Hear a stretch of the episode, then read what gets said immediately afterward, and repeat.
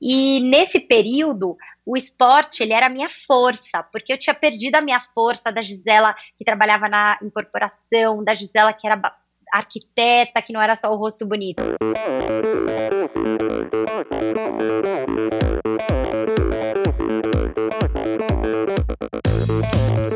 Olá, sou Abílio Diniz. Olá, sou Igor de Souza. Oi, aqui é a La Fabrini. Olá, aqui é a Rosana Fortes. Olá, eu sou a Lelúlio. Olá, aqui é a Tota Magalhães. E, e esse é o Endorfina Podcast. Podcast. Sou Michel Bogli e aqui no Endorfina Podcast você conhece as histórias e opiniões de triatletas, corredores, nadadores e ciclistas, profissionais e amadores. Descubra quem são e o que pensam os seres humanos que vivem o esporte e são movidos à endorfina.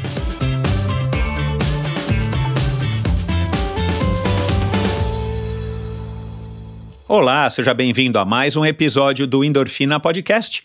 Esse e todos os episódios são editados pela produtora Pulsante.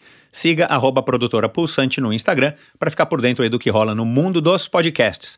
Quero começar o episódio de hoje aqui agradecendo a todo mundo aí que tem acessado, que tem ouvido as mensagens que eu recebi pela comemoração aí do quinto aniversário do Endorfina Podcast. Como eu disse aqui no episódio é, anterior, no episódio da Carol Maier, no episódio anterior ao da Carol Maier, né, da semana retrasada, com José João da Silva. É um prazer contar com a sua audiência. Sem a sua audiência, é, o Endorfina não estaria aqui agora completando né, cinco anos de atividade. E então, muito obrigado pela sua audiência, muito obrigado pelo seu apoio, muito obrigado se você segue, se você apoia financeiramente o Endorfina, se você compartilha o Endorfina, se você já fez um, um reviewzinho, se você já fez uma resenhazinha a respeito do Endorfina no, no seu agregador de podcasts de escolha. Para mim é um prazer contar com a sua audiência e é exatamente por, pela sua audiência que o Endorfina continua aqui firme e forte, pulsando e trazendo convidados sempre muito interessantes, com histórias muito legais, como é a história da Gisela Sabac. Se você não tá ligado quem é a Gisela, vai lá agora, dá uma digita lá, né? Gisela Sabac com S A B A C K no Instagram e você vai ver quem é esse rosto bonito, claro, uma mulher bonita, mas uma mulher com muito conteúdo, uma mulher que veio, é, que, que caiu aqui no Endorfina meio que hum, de paraquedas, eu também não conhecia ela, e aí foi uma postagem que eu fiz com, com a Rosana Fortes, o Thiago Vinhal, e eu não sei se também estava a. Rafaela Ramalo na foto, né, que são três convidados aqui do Endorfina. Se você não ouviu esses episódios, vai lá e ouça. E, e aí eu acho que alguém sugeriu, ou foi a própria, acho que foi a própria é, Gisela que, que escreveu alguma coisa. Enfim, acabei entrando em contato com a Gisela. E, e foi uma pessoa muito, assim, uma conversa muito prazerosa, uma pessoa que eu tive bastante satisfação de conversar. Eu, de fato, não sabia muito o que esperar dela, porque uh, é uma pessoa que eu não conhecia. Fiz sim a minha pesquisa, fiz sim a minha lição de casa. E quando a gente olha a, o perfil dela no Instagram, ela é uma influenciadora digital é, que usa a moda, mas principalmente usa o esporte, o estilo de vida saudável para passar as suas mensagens para o seu público, que aliás não é um público pequeno. E eu tenho sempre sim essa curiosidade de conhecer e de trazer, não só para mim, mas claro, compartilhar aqui com você um pouco do perfil dessas pessoas que são reconhecidamente famosas e que é, têm sim alguma ligação, e no caso da Gisela, uma ligação muito forte com o esporte.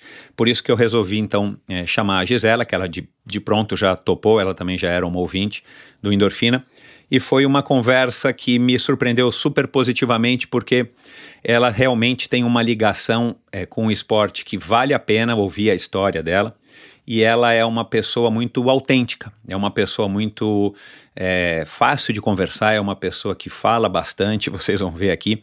Ela adora conversar e ela tem ideias muito interessantes. E aqui a gente vai conhecer um pouquinho disso. Ela que veio da, é formada em arquitetura, que veio do mundo corporativo, e num determinado momento da vida dela, ela resolveu então se lançar no, no escuro, né? Ela chega a falar não nessas palavras, mas ela, ela se lançou aí numa, numa empreitada completamente fora dos padrões para tentar é, se tornar uma influenciadora digital, coisa que ela conseguiu, conseguiu com muito êxito e com muito mérito e a gente vai falar aqui disso sobre carreiras, é, carreira, né? As duas carreiras que ela, que ela teve, que ela tem, é, escolhas, é, correções de rota, né, como foi isso que eu acabei de falar, ela resolveu no meio do caminho procurar um caminho que talvez fosse melhor a ela. Nós falamos sim um pouquinho de beleza, falamos de propósito, de vaidade, de dinheiro, falamos de cobranças, de performance, de dedicação e entre outras coisas. Foi uma conversa espetacular, então espero que você goste tanto quanto eu, de fato uma mulher muito bacana. Coincidência, ela é cunhada de outra convidada, Vivi Faveri. Ela é casada com o irmão da Vivi e, e eu também não tinha essa, essa ideia, enfim, e essa, não sabia né, disso. Então, é, ela é uma pessoa que tem de fato o esporte no seu não somente nas suas veias, mas também correndo aí é, na veia da família, principalmente na família do marido dela, que é um piloto é, de corrida e que tem a Vivi, que aliás deu um episódio fantástico, outra mulher incrível, que hoje mora no Canadá, casou, mora no Canadá e está é, pedalando, pedalando mais do que nunca, principalmente de mountain bike. Então foi uma conversa é, muito legal. Quero aqui, antes de partir para a conversa, mais uma vez agradecer a todos vocês e lembrá-los do endorfinabr.com. É o meu site lá onde, onde você consegue informações não somente a respeito de cada um dos episódios, de cada um dos convidados, você consegue ouvir todos esses episódios, se para você for mais conveniente ouvir através do, do meu site, endorfinabr.com. Lá também você tem acesso a alguns links é, para assuntos mencionados nas conversas com cada um dos convidados que eu recebi aqui até hoje, inclusive para as redes sociais de cada um dos convidados. Você tem acesso também lá ao meu perfil no Instagram, que é a maneira que eu tenho de interagir, que você tem de interagir comigo. Então, passe a seguir lá o Endorfina BR no Instagram e, e, mande mensagens e compartilhe, me diga o que, que você achou dessa conversa aqui com a Gisela e de todas as outras conversas. É, lá também você tem um link para o meu canal no YouTube e também você consegue apoiar financeiramente o Endorfina clicando lá no botãozinho à direita em cima, apoia-se. Se você acha que esse podcast merece uma contribuição sua além da sua audiência, uma contribuição financeira a partir já de 20 reais por mês, você já vai estar fazendo uma grande diferença aqui para a continuidade do meu trabalho. É um grande incentivo e, claro, ajuda aí a pagar as contas do, do Endorfina. E novidades no site, né, em comemoração ao quinto aniversário, eu não falei isso na semana passada, mas eu lancei uma camiseta nova, aliás, uma camiseta de corrida chamada Inspire, uma camiseta azul bem legal. E se você apoiar o Endorfina lá a partir de uma, certa, de uma certa quantia por mês, você já ganha uma camisa dessa ou uma camisa de ciclismo. Você escolhe o que, que você quer ganhar. E eu lancei o podcast ao vivo, o Endorfina ao vivo. A partir de agora, se você quiser levar o endorfina para sua empresa, para sua escola, para sua loja e você quer chamar um convidado em específico, entre em contato comigo, a gente conversa. É, eu faço aí o, o, o eu dou uma de host, né, como eu faço aqui no Endorfina, e eu levo o Endorfina para fazer uma palestra de uma maneira diferente, extraindo dos convidados que é, você escolher a, o melhor ou a mensagem que você quer passar para os seus clientes, para os seus alunos, para o seu grupo de funcionários, para a sua equipe, enfim. Então é só entrar lá no endorfinabr.com, clicar lá no ao vivo, tem uma pequena explicação e aí você clica e manda um e-mail para mim, a gente passar a conversar sobre essa ideia do endorfina ao vivo. E também agora você pode ouvir lá o Endorfina, ou achar mais fácil o seu convidado. Na hora que você clica lá em episódios, vai aparecer uma, uma barrinha de rolagem para baixo e você também pode ir lá direto por modalidade esportiva para de repente fazer um filtro e te ajudar, já que são mais de 280 episódios até hoje. É isso, pessoal. Vamos lá então para mais uma conversa com essa é, mulher magnífica, não somente na beleza, mas principalmente nas ideias, na postura e na maneira como ela encara a vida. Afinal de contas, quem é que não gosta de uma boa história, não é? Minha convidada de hoje nasceu em Salvador há 33 anos. Ela sempre curtiu os esportes. Durante o curso de arquitetura, começou a praticar musculação e a prestar mais atenção na sua alimentação. Aos poucos, aquilo tornou-se muito mais que um hábito em sua vida. Já formada e trabalhando para grandes construtoras, durante sete anos ela foi sendo dragada para o mundo corporativo, mas via-se descontente. Aquilo não era o que a faria feliz. Precisava encontrar sentido em sua vida profissional e um convite se tornaria o início da sua transformação pessoal. Ao passar a escrever justamente sobre vida saudável para o blog de moda e estilo de uma amiga, um novo horizonte se desenhou à sua frente. Se reconectou com esse seu lado e optou em libertar-se de alguns dogmas e medos que a sociedade nos impõe. Decidiu investir em ser feliz e autêntica consigo mesma. Foi trabalhar em uma agência de entretenimento e optou por trilhar paralelamente a concorridíssima carreira de influenciadora. Muito bem relacionada, após algum tempo, recebeu o convite para trabalhar com outra amiga, que a incentivou a experimentar o mundo das corridas. Ela, que anos antes já havia participado do revezamento Bertioga-Maresias, resolveu seguir o conselho e dar uma nova chance para a modalidade. Reestreou numa competição de 10 quilômetros e no ano seguinte, em 2018, correu suas duas primeiras meia maratonas, começou a pedalar e até estreou em uma prova de triatlon. Dona de um corpo esguio e pernas compridas, em sua primeira e única maratona até hoje, em Paris 2019, ela, que não se considera uma atleta, correu para respeitosas 3 horas e 35 minutos. Ela vive e preza por um estilo de vida que reflete o esporte e a vida saudável. Nas suas redes sociais, compartilha o quão importante é ter uma vida equilibrada, com dicas de moda e beleza, compartilhando o dia a dia de uma corredora amadora que busca qualidade de vida, saúde e bem-estar. Ela é uma mulher apaixonada pela corrida e a prova viva de que, com dedicação e treino, rompemos barreiras, limites e crenças. Conosco aqui hoje a arquiteta pós-graduada em gestão de pessoas, influenciadora e libriana, Gisela de Carvalho Guimarães Sabac Costa. Seja muito bem-vinda, Gisela. Gostei do nome, obrigada. Tá correto esse nome? Esse nome tá gigantesco, na verdade não, não tá correto. então já me corrija, eu... vamos lá, começando com uma falha Mas... aqui. O que, que eu errei aqui? Não, na verdade, isso é uma curiosidade. O Sabac, ele é o nome do meio do meu pai, não é o último nome. O Guimarães é. Então você falou certíssimo. Eu, eu até até achei, o Sabac. Eu até achei estranho isso. O Sabac a gente fala que é o nome de, de guerra, né? É, é, um nome que é, hoje eu não tenho mais. Hoje é Gisela de Carvalho Guimarães Costa. Então uhum. é, é, o meu nome só de, de Instagram mesmo. Ficou meu nome de artístico, digamos assim. Entendi. Mas isso, mas isso vem desde a, desde a época da escola, quando começou e-mail. E a gente é, já tinha Gisela de Carvalho, Gisela Guimarães, meu pai falou, coloca o Sabac. E aí ficou. Só que minha família inteira é conhecida como Sabac. Meu pai, Ricardo Sabac, minha mãe, a empresa da minha mãe, a Letícia Sabac Paisagismo. Então todo mundo é Sabac. Então, assim, uma maluquice da família mesmo.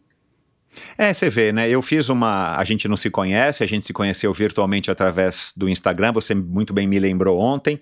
E depois de um post que eu fiz da Rosana Fortes, né, do, do Strava, é, um time do qual você faz parte, ao lado de feras como a Bia Neres, o Rodrigo Lobo e o Thiago Vinhal, que no Sim. caso era também uma das pessoas que estava nessa foto. E aí eu acho que alguém falou, né? Puxa, por que, que você não chama a Gisela? Você tinha feito um comentário. E aí eu falei, ótimo, se a Gisela topar. É, e você topou, muito obrigado, então, né, por ter aceitado o convite. Mas é, eu fiz essa pesquisa, eu faço uma pesquisa com todos os convidados, e é engraçado, né? Porque uma das coisas que aparece, no teu nome aparece muita coisa. Quando a gente dá um Google, não sei se você já deu um Google no próprio nome, mas aparece muita coisa de moda, né? Muita coisa do teu casamento, muita coisa Constance Zan e não sei o que, não sei o que lá, que, para falar a verdade, eu eu fui, eu tô tentando Não entendo descobrir. nada. é, mas enfim, e e aí vi, né, live, como eu te falei que eu já assisti uma live, vi um vídeo teu lá no Garage, no canal Garage, não sei das quantas, lá do, do André Sanches, do André né, Sanches. Garage Club. Garage é. Training. Garage Training, você lá participando lá junto com o teu fisioterapeuta e tudo mais. Mas, cara, uma das coisas que aparece, e isso não é pouco comum, inclusive faz poucos episódios aconteceu também com, a, com uma outra influenciadora e fisioterapeuta, a Raquel Castanharo, que aliás, é, eu acho que é um episódio bem legal aí de quem está curtindo esse episódio, quer dizer, vai curtir esse episódio ou curte você ouvir também para ouvir um outro lado de um, de um influenciador completamente diferente do, do que você faz. Mas aparece lá o teu nome no teu CNPJ, o teu endereço e tal, e nome fantasia Gisele Sabac, mas o teu nome não aparece nem o Costa, porque a tua empresa, né, segundo o Google, foi é, criada em 2017, tem a data, tem tudo. E eu não fui, eu não fui, eu não sou hacker nem nada. Qualquer um pode entrar lá, acho que é na segunda página do Google aparece isso. Acho que é uma tá informação que tem que ser pública.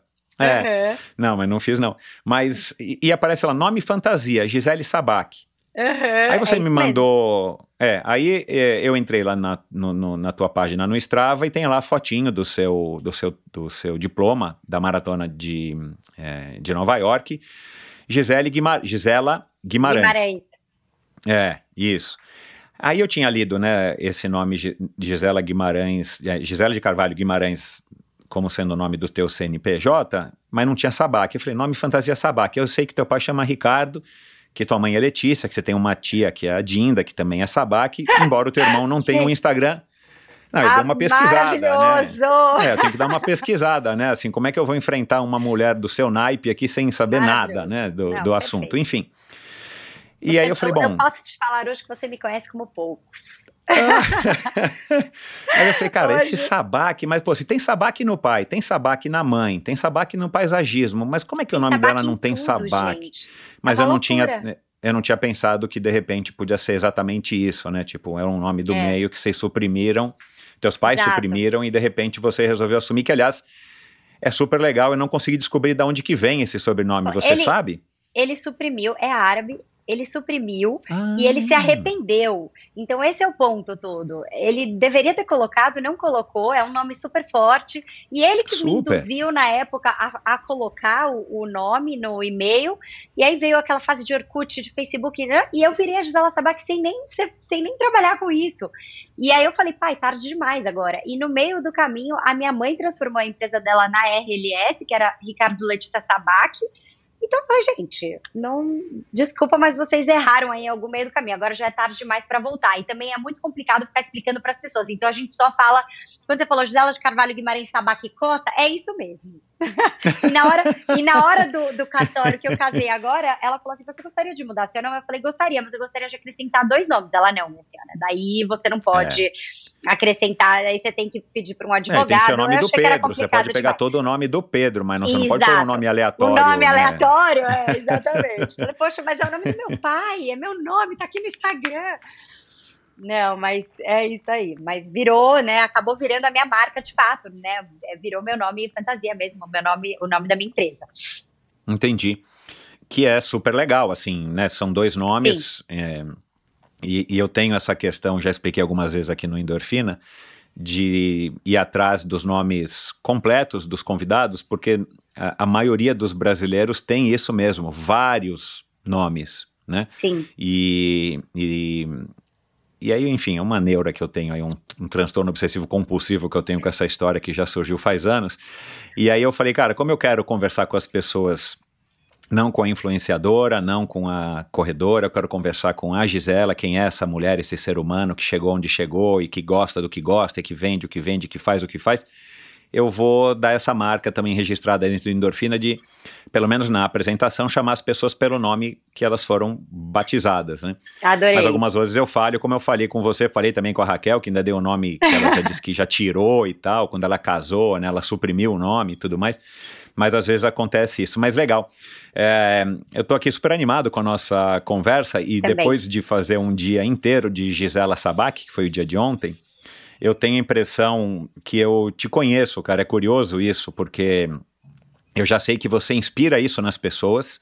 Essa live que eu assisti com você é, e uma, uma diretora de marketing lá, de, de branding e tal, me fugiu agora o nome, e uma outra que acho que também é meio influenciadora, também me perdão. A Marcela e a Flávia. Isso, isso mesmo. Cara, assim, foi super legal, porque assim, além de você estar super à vontade com elas, eu não sei exatamente qual que é o teu relacionamento com elas, a impressão que dá para quem assiste, e de novo, eu não te conhecia, né? Eu tô tentando te conhecer e quero justamente através dessa conversa te conhecer. Mas dá a impressão de que eu tô vendo a Gisela, que se eu for aqui, né? A gente mora bem pertinho, a gente descer aqui e for uhum. se encontrar na rua, eu acho que eu vou ver a mesma Gisela, né? E eu acho com que, é, pelo que eu tenho percebido conversando com outros influenciadores, é que isso é o que hoje as marcas buscam, essa autenticidade, essa transparência, né? Você tem que ser quem você é para você conseguir o sucesso que você quer ter e, claro, nem sempre dá o match, né? Claro. Porque tem gente que é autêntico e, e não agrada a uma Exatamente. quantidade enorme de pessoas. Você é autêntica e agrada a uma quantidade enorme de pessoas. E eu acho que a gente podia permear nossa conversa mais sobre essa tua autenticidade, as tuas raízes, o que que fez você é, escolher esse caminho, que para mim está meio nítido, mas eu queria ouvir de você, e, e, e, e, quão bom que é né, você ter saído do mundo da, do corporativo, saído de grandes construtoras para arriscar esse salto meio que arriscado, mas ao mesmo tempo muito autêntico também, de uhum. você se... É, como eu disse na abertura, né? Foi essa a minha impressão, que você se libertar daquilo que a sociedade fala, Sim. pô, que teu pai deve ter dito, né? Pô, filha, você vai largar um emprego desse, cara, numa uhum. construtora dessa, meu, pra trabalhar num blog, pra tentar ser influenciador ou influenciador, ainda mais a gente que é um pouco mais velho, né? Eu sou bem mais velho que você. É, não vou revelar não. minha idade, mas meus cabelos revelam. É, é, é, difícil pra gente, sabe? É assim, é e ó que eu, eu, não tenho a idade do teu pai, né? Minha filha tem 10 anos a menos que você. Uh, mas assim, é difícil. E, e ao mesmo tempo eu acho legal, porque a gente vê que vocês, que são jovens, e principalmente as mulheres, que ainda carregam essa questão, né, de tipo, ah, mulher não pode fazer isso, ou mulher é aquilo, ou mulher você tem que cumprir algumas outras exigências da sociedade que são, uhum. infelizmente, mais pesadas do que para os homens. Eu acho legal ouvir essas histórias porque de fato inspiram não somente as mulheres, mas inspiram os homens e os homens mais velhos, como eu também. A gente está entendendo ler essa sociedade que a gente vive e que está tão legal. Né? Sim. Enfim, então acho que é, já falei muito aqui, eu quero ouvir você falar, mas antes da gente começar, eu é. quero já colocar um, um, uma pergunta aqui. É, é, que talvez seja um tema quente também para você e deva ter te acompanhado a vida inteira. Mas eu queria ouvir de você, que é uma influenciadora e, e uma mulher bonita, se beleza vai à mesa hoje em dia, né? É, como é que é isso para você, que é uma mulher que vive da sua Imagem também, porque não todos nós, né, vivemos da uhum, nossa imagem, uhum, a hora que você vai conseguir claro. um emprego, a hora que você vai conseguir um relacionamento, a, hora... a, a, nossa imagem, é a capa do livro é a primeira impressão que a gente tem sobre o conteúdo do livro, né? Não adianta ter uma capa bonita e um conteúdo ruim, mas também não adianta ter uma capa feia, porque talvez as pessoas tenham mais dificuldade de abrir o conteúdo. Mas eu queria saber de você, que vive há 33 anos nessa pessoa, se beleza vai à mesa. Não, é, eu acho que a minha vida inteira eu lutei muito contra isso, inclusive. É, principalmente num, numa empresa extremamente machista, não uma, uma, empresa, todas as empresas, né? Principalmente na época em que eu estive no corporativo, o machismo ele era muito mais a, nítido do que hoje em dia. Acho que hoje em dia a coisa dissolveu bastante, a, a mulher vem ganhando um espaço muito maior no mercado. Uh, então eu acho que a mulher soube se posicionar melhor. Mas na minha época ainda tinha essa coisa muito né, do machismo predominante. E eu era sempre, e eu, eu trabalhava em obra, então eu era sempre um rostinho bonito, né, no, perdida ali no meio, e, a, e a, a, as minhas habilidades eram sempre questionadas. Então eu, te, eu sofria um preconceito e eu sempre fui uma pessoa que me cobro muito em todos os âmbitos da minha vida. Então era uma coisa que me, eu me cobrava muito. Eu não podia demonstrar fraqueza, eu não podia uh, ser só um rostinho bonito. Eu tinha que estar eu tinha que ser sempre melhor, eu tinha que estudar mais. Só que aquilo foi me consumindo de um jeito porque eu nunca amei a arquitetura eu fiz um intercâmbio, eu voltei de intercâmbio e a gente volta com aquela responsabilidade de ter que decidir nossa vida com 18 anos. E, e eu, minha mãe era paisagista e ela falou: por que, que você não faz arquitetura? Você ama a arte. Eu tinha essa coisa de libriano, de ar, né? Eu era uma pessoa muito criativa, comunicativa. Eu sempre tive isso na minha veia, eu sempre tive isso muito claro para mim, mas eu era uma pessoa que eu era muito batalhadora, eu queria ser independente, eu falava pro meu pai que eu queria trabalhar em banco, porque meu pai trabalhou em banco a vida inteira, então eu não tinha nada a ver, eu odiava matemática, mas eu, eu queria, eu falava para ele que eu queria trabalhar de terninho, quando eu era criança, então eu tinha essa coisa de ser independente, ser igual a ele e, e, e buscar minha, minha vida, só que isso foi confundido na minha cabeça, porque calma aí, né? Eu quero trabalhar em banco, mas eu odeio matemática. Eu amo comunicação, mas eu, eu morava na Bahia e eu ia morrer de fome. Porque meu pai falava: imagina, vai fazer jornalismo na Bahia, uma, uma época dessa. Vai fazer o quê? Vai trabalhar em jornal? Assim, tipo, no, na minha cabeça ainda tinha muitos tabus, então eu fiquei muito perdida ali. Para onde que eu vou? O que que eu faço? E nessa minha ansiedade de querer mostrar que, nossa, eu vou passar no vestibular e vou começar uma faculdade, porque é para isso que eu vim na a Terra, é, eu acabei fazendo arquitetura. Por quê? Porque minha mãe estava ali e falou: vem trabalhar comigo e, e, você vai estar bem com certeza. E uma vez eu estava conversando com um arquiteto alemão, que era uh, amigo da minha Dinda, que trabalhava com moda, e ele falou assim: Você consegue, você sonha? Eu falei: Sonho. Você consegue colocar o seu sonho num papel? Eu falei, super. E eu sempre fui muito sonhadora. Isso mexeu muito comigo.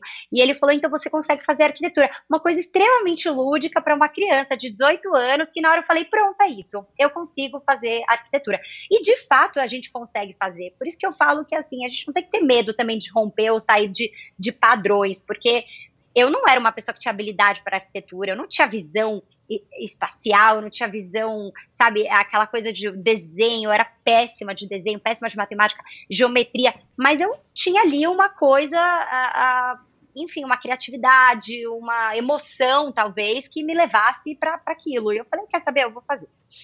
E isso tem muita alusão também à própria corrida, que é essa coisa do, ah, não sei correr, mas quer saber, eu vou tentar fazer e vamos, e eu vou meio que no flow e no sonho, e, e eu, é, eu me motivo muito por essa coisa da emoção, eu acho que eu sou muito viva nas coisas que eu faço e que eu me prontifico a fazer. Então, nessa época, eu acabei fazendo arquitetura, e, é, e aí, de novo, voltando a, beleza não põe mesa, eu dava meu sangue ali, dia, noite, noite, dia, porque eu falei, eu quero ser boa nisso. Eu vou ser boa nisso. E na faculdade eu, é, eu sempre fui, ainda mais na Bahia, eu era loirinha de olho claro, aquela coisa, nossa, parece uma Barbie. Sempre foi isso aí.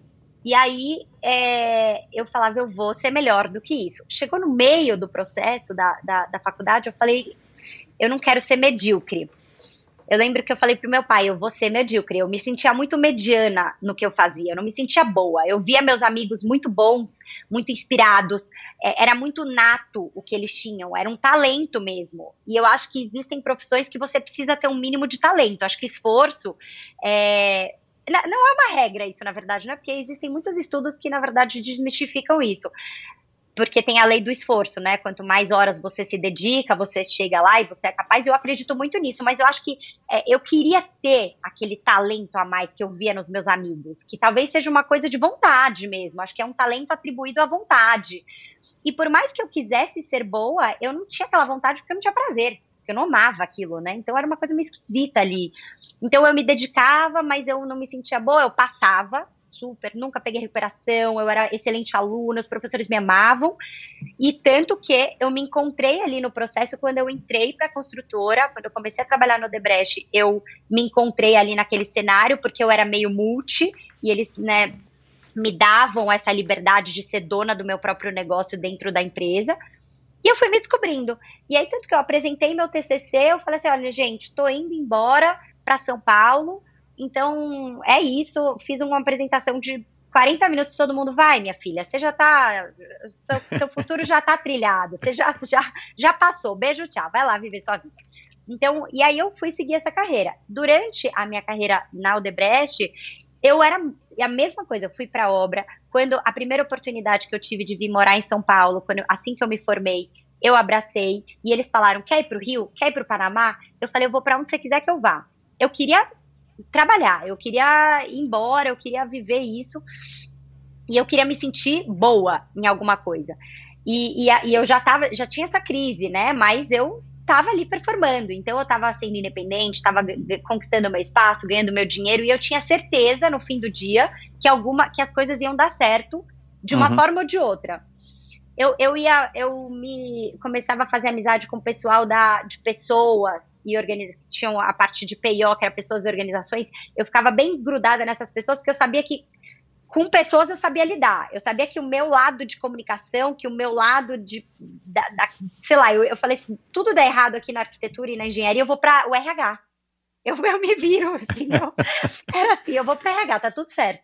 Então, esse foi o meu processo, né, durante a, a minha carreira e esses, essas essas crises de, de profissão, do, sou boa, não sou boa, quero ser boa, não quero ser medíocre. Falei pro meu pai, falei, eu não quero, quero ser boa em alguma coisa, eu não sei o que, que eu sou boa. E ele falava, presta atenção nos sinais, o que, que você faz bem, o que, que você gosta de fazer. Faça com amor, comece do zero, não pense em dinheiro, pense na sua satisfação pessoal, pense no seu propósito. E isso foi ali plantando essa semente durante anos, até que deu toda a crise na engenharia, Lava Jato e tudo aquilo que aconteceu. E eu resolvi sair, né? na verdade, minha obra acabou, teve um corte gigantesco na, na, empresa, então saíram 300 pessoas, eu saí no corte, e, e aí eu falei, eu vou aproveitar e eu vou fazer um sabático. vou, vou pensar o que, que eu quero. E num elevador, um dia, eu encontrei um amigo do meu pai no médico. Eu tinha acabado de sair, eu não sabia para onde, para o que fazer. Ele, oi, tudo bom? Você é filha do Sabá? Que eu falei, sou. Ele falou, olha, eu tenho uma. Aí ele começou a conversar. Deu, sei lá, uma hora, meu pai me ligou e falou assim: então, sabe aquele meu amigo? Poxa, ele achou você super comunicativa, legal e tal, tá precisando de uma vaga, você não quer trabalhar com ele? Foi meio que assim. E, e aí eu comecei a trabalhar nessa empresa de, de entretenimento, que era uma coisa super nova também, mas aquilo foi demais para mim, porque assim, eu não tinha. Eu, me, eu, eu senti que eu emburreci. Eu, eu falei, eu não posso fazer isso comigo, porque eu tava retrocedendo demais. Porque, óbvio, eu nunca trabalhei com isso. Imagina uma arquiteta trabalhar com entretenimento, o cara abriu uma, uma, uma porta para mim, ele foi incrível, mas eu não podia exigir, falar, olha, eu vou aqui tomar conta da sua empresa e assumir todas as responsabilidades, porque eu não sabia de nada, né? E aí eu estava vivendo muito uma, uma, vida de estagiário ali, fazendo seeding, comecei a entrar em contato com influenciadores, uhum. que é o que o, o, oposto de hoje. Mas foi muito legal porque me deu essa visão. Mas eu, até então eu não tinha ideia de que eu iria trabalhar com isso. Eu odiava tirar foto, eu era tímida, eu não gostava de me expor. E aí foi nesse processo que eu de fato, é, aí eu falei quer saber, eu não vou conseguir, porque eu já eu era independente financeiramente dos meus pais há muito tempo, eu morava sozinha em São Paulo, eu comecei a ficar com medo do que, que ia ser a minha vida. Então eu falei, eu vou ter que voltar para para construção civil, não tem jeito. E aí foi numa dessas, um, um ex-chefe meu, que também tinha saído junto comigo, me, me recrutou, entrou em contato com o eu quero você no meu time.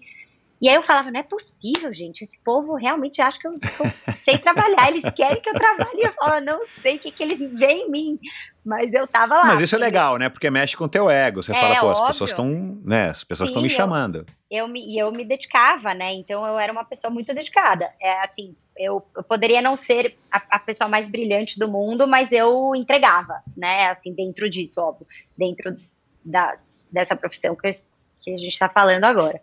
É, mas eu. E aí, enfim, então foi todo esse processo até eu. Aí voltei, sim, me confundi. Voltei para a construção civil. E aí, nisso que eu voltei para construção civil, eu. Aí foi ladeira abaixo. Porque daí eu virei uma pessoa infeliz de fato. Porque daí eu já não tinha mais aquele. Eu já estava já estava chegando numa idade que eu me questionava muito para onde eu quero ir, para quem, é, para que, que você está fazendo isso, por que você está fazendo isso, eu comecei a me questionar muito sobre muitas coisas. E aí eu vivia estressada, eu não era feliz, e eu comecei a descontar muito isso nessa época, até no, na atividade física. Uhum. Só, que eu, só que achei que foi um pouco dramático, assim, eu treinava muito, era aquele, aquele cenário meio de overtraining, assim, eu muito magra, eu mal conseguia comer, eu treinava, sei lá, o momento que eu tinha livre eu, eu descontava na academia, e até então era só academia, não era nem corrida, esporte. Uhum. E aí foi ladeira abaixo. Aí eu teve uma hora que eu falei, não vou aguentar. E, e numa dessas conversas, e aí veio essa questão do meu ciclo social e, enfim, da minha vida, foi, foram abrindo portas. E as pessoas uhum. me perguntavam, e aí voltou aquela pergunta do meu pai: o que que você é bom, o que que você faz com amor, o que que você gostaria de fazer? E eu pensava: o que que eu gosto de fazer? Treinar. Hoje o que eu faço? Me alimentar de forma saudável e, e, e, ter acesso com as pessoas, falar com as pessoas, ter essa, essa troca com as pessoas. É. Só que ainda era um tabu muito grande para mim achar que eu ia virar uma influenciadora, né? Porque quem sou eu uhum. na fila do pão? E assim, como começar? E não quero, não quero fama, não quero nada disso. Só que aí a coisa foi acontecendo de uma forma muito orgânica.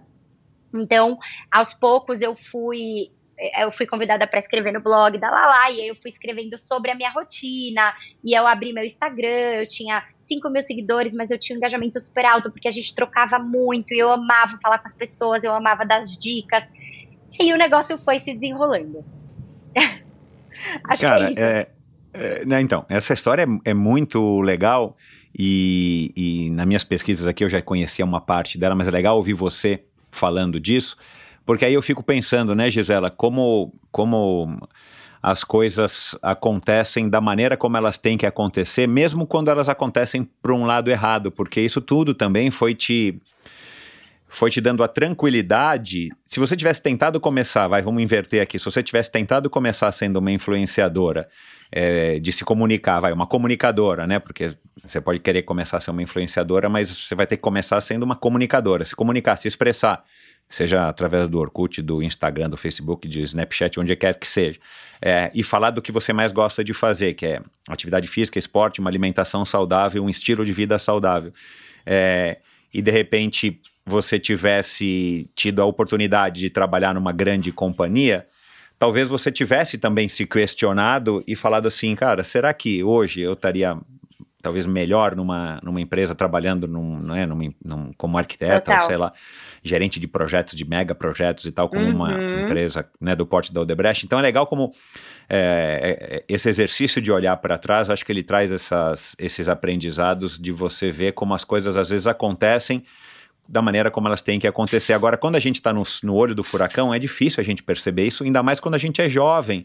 Com e você certeza. falou assim, era uma criança de 18 anos, mas quando você tinha 18 anos, você não se achava uma criança. Não, né? com certeza Você não. se achava adulta, dona da verdade, não é isso que eu quero e é, eu vou lá e tudo bem. Mas, cara, depois que a gente vai, né, os anos vão passando, a gente vai percebendo o quão imaturo que a gente é. E com talvez certeza. esse seja o grande privilégio, pelo menos o que eu entendo da vida, é que Hoje, você com 30, eu com 50 e poucos, a gente acha que talvez a gente saiba alguma coisa, mas quando você tiver 50, você vai ver que talvez você não sabia tanto, e quando Exatamente. eu tiver 70, eu vou ver que eu vou dizer que talvez eu não, não entendesse tanto, né? Exatamente. É, agora, da onde que vem essa. Da onde que vem essa você identifica, né, que vem essa vontade de vontade não, né, porque é, você até pode ter vontade, mas você pode não ter talento, mas você é uma pessoa que se comunica com muita facilidade, né? E aí, claro, a hora que você vai para o Instagram, a hora que você vai para um vídeo no YouTube, né? Você teve canal no YouTube de receitas, acho que é isso, né? uhum, né? O tive, tive. Cantinho Leve. Cantinho Leve. Né? Assisti alguns vídeos deles, de vocês também.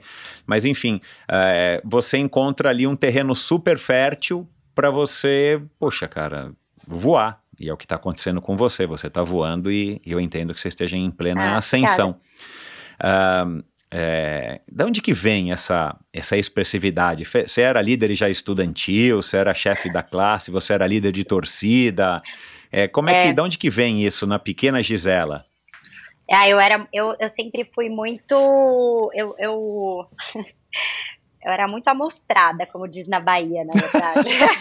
Aliás, você não tem sotaque, você vai falar até o final Vou de onde que vem esse não. É, que curso que você fez para eliminar o sotaque e por quê? Uhum. É, não, mas eu, eu sempre gostei, eu sempre tive essa coisa de liderança forte, isso, isso intensificou bastante também até no Odebrecht, essa questão de líder, de, de querer ter voz e de tomar frente das coisas. É, eu sempre tive uma, eu sempre fui muito madura, acho, para minha idade, talvez pelas mudanças que a gente teve na nossa vida. Eu, eu vou falar um pouco da mudança também, até falando do sotaque, né, dessas mudanças de sair de São Paulo, de voltar para Bahia, de morar. Então, assim, tiveram muitas mudanças na minha vida. E isso me fez amadurecer. Eu tive que amadurecer de uma forma muito rápida. E então eu acho que essa maturidade também me deu essa expressividade. Então eu sempre eu sou libriana, eu sou assim, eu tenho essa coisa de, de de comunicação muito forte em mim, né, de, de, enfim, de se expressar. Então eu acho que eu acho que foi daí, desde pequena eu sou assim. Então eu, uhum. eu sempre gostei de falar, sempre falava pelos cotovelos, minha mãe sempre falou, escuta, fala menos, escuta mais, e eu nunca dei ouvido para ela. nunca dei ouvidos para ela. Mas sempre foi uma. Mas ao mesmo tempo eu tenho um lado tímido também, tá? Não, eu, não, eu não sou assim, essa pessoa que já chega no ambiente falando, eu não sou essa pessoa também. Eu, eu, eu tenho um limite ali, sabe? É, é engraçado como a minha, a minha personalidade ela tem essa variação.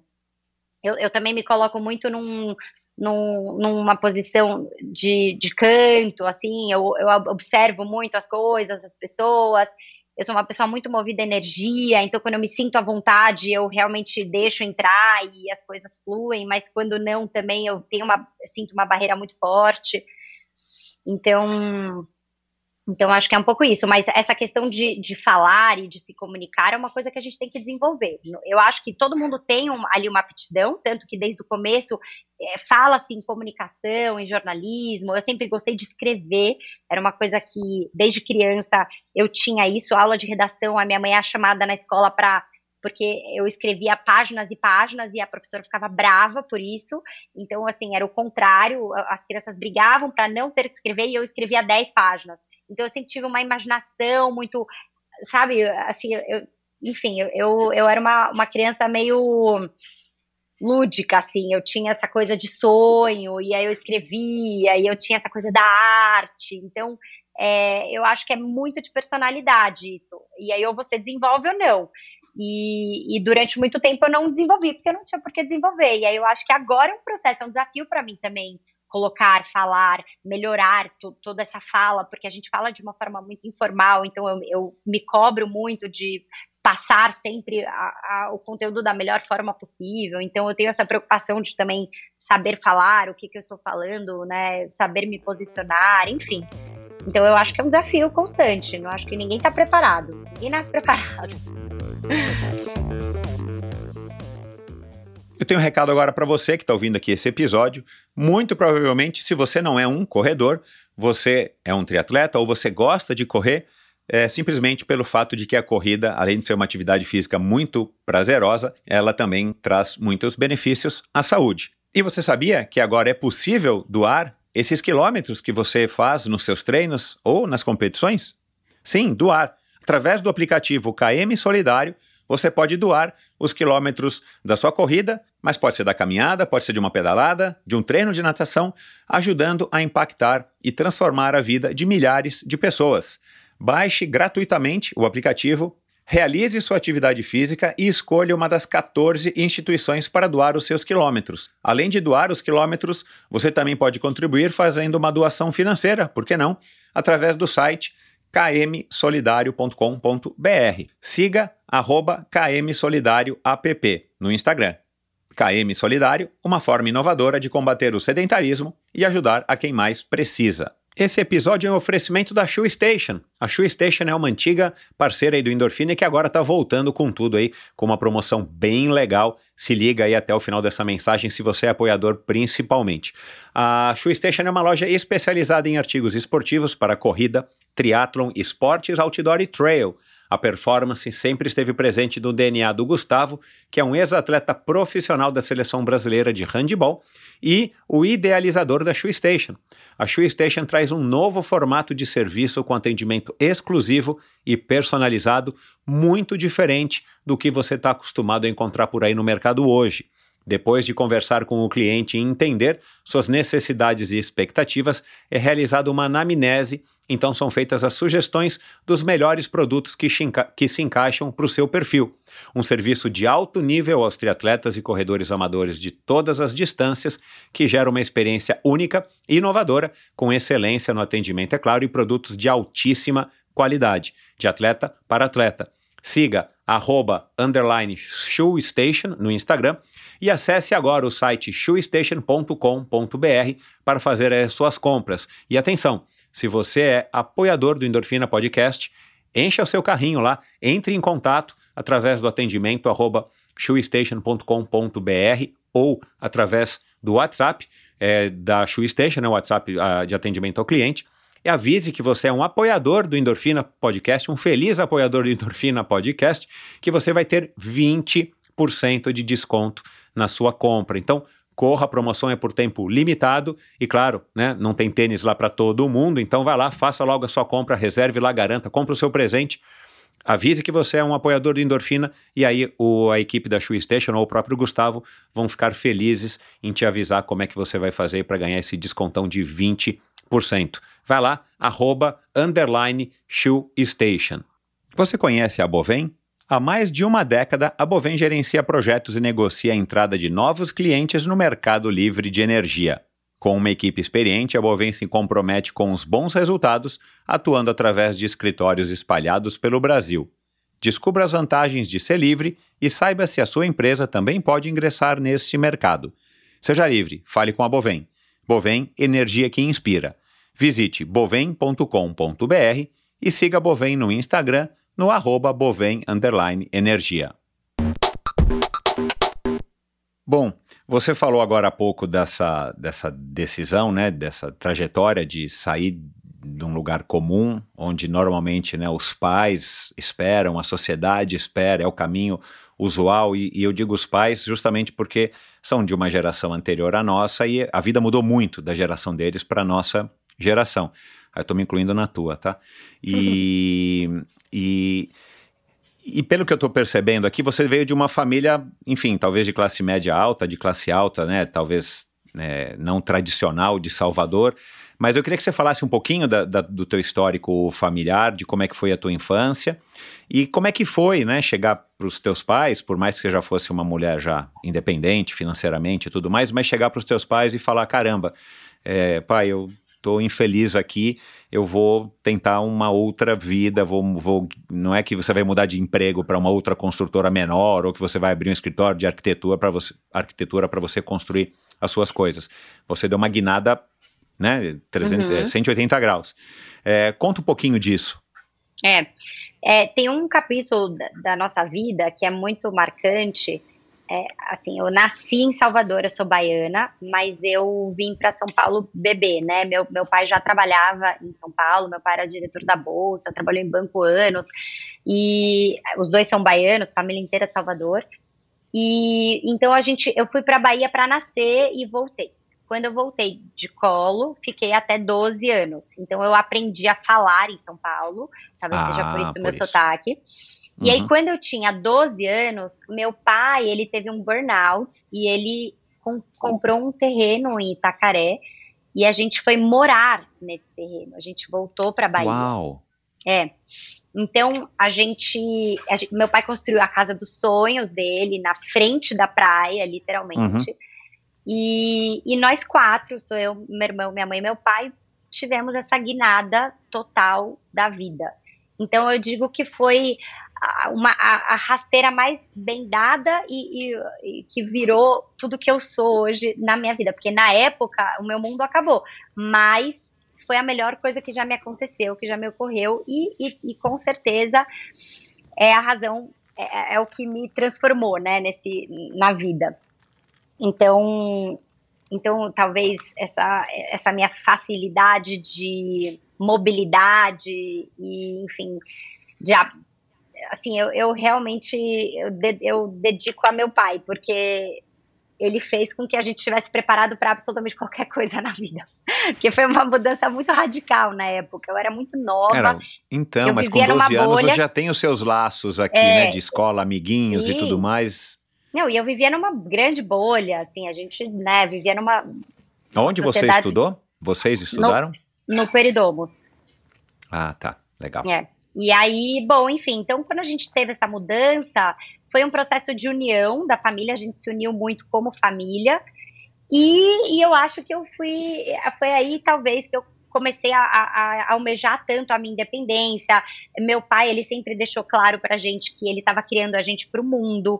Então ele falava, olha, esse, esse é, um, é, é uma trajetória isso daqui, não é o fim.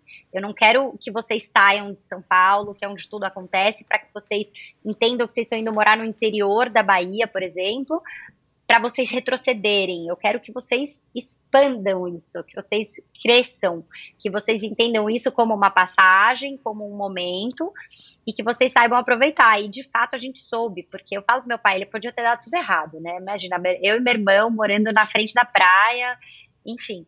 E o meu irmão também foi morar em Angola super cedo, trabalhou na Odebrecht anos também e passou cinco anos lá.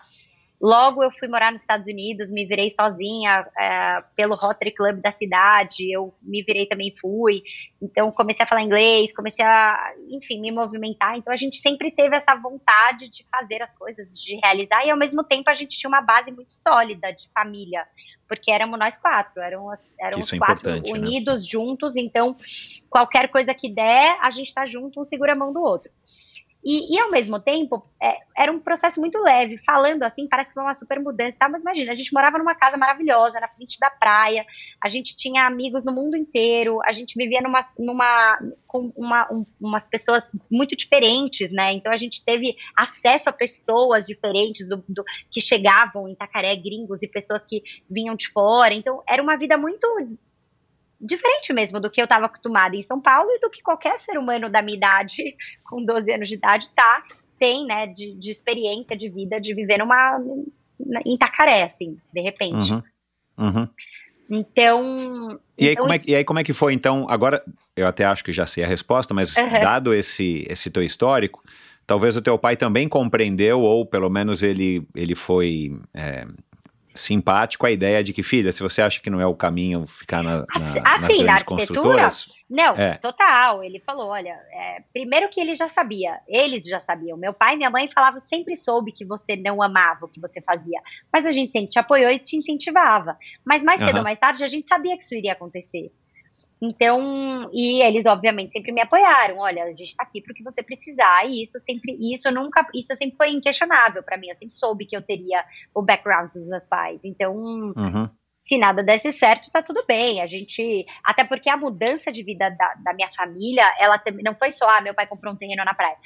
Tinha uma fazenda por trás, meu pai fez todo um investimento na fazenda. Então, assim, tem toda uma história ainda que daí uhum. são outros capítulos, e, enfim, pra gente falar. Mas é, não foi só, ah, tá bom, fui morar na praia. Não, a gente tinha um projeto de vida enorme, de investimento, de trabalho mesmo, entendeu? Então. É, eu vi que teu pai adora, adora montar, né? Sim, é, meu pai é fazendeiro, é. então.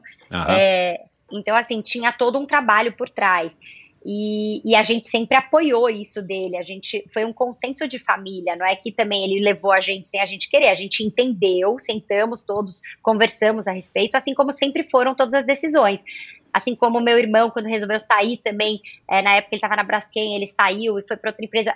Sempre existiu, sempre existiu esse senso de família de, ok, vamos fazer isso juntos, vamos fazer isso juntos. Então, eu acho que uma grande, eu, eu, assim, uma das razões pela qual foi tão fácil e natural esse processo para mim foi ter o apoio da minha família, sem sombra de dúvida.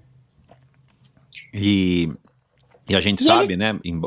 E eles sempre acreditaram também. Então, era, era como minha mãe falava assim: ai, Gisela, é, vai, só se joga que vai dar certo, sabe? Minha mãe tinha essa coisa comigo, assim, ela sonha uhum. igual a mim. Então a gente acredita, é assim, eu, eu, acredito muito nisso. Acho que quando você confia e você se entrega e você faz as coisas com amor e dedicação, eu acho, eu acho que é, é difícil se frustrar. Acho que eu já me frustrei muito na minha vida, mas é, colocando numa balança foram mais êxitos do que frustrações. Exato. Não, e que eu ia falar, você tendo essa, esse relacionamento legal dessa maneira com os teus pais, essa cultura familiar, é, acaba também te ajudando, é, porque você vai sem aquela coisa assim, ah, mas meus pais não querem, fica aquele conflito interno, né? Principalmente quando a gente é mais jovem. Então, é, eu imagino que isso também tenha servido de trampolim para que você se jogasse com mais força nas suas empreitadas, nas suas mudanças e tudo mais.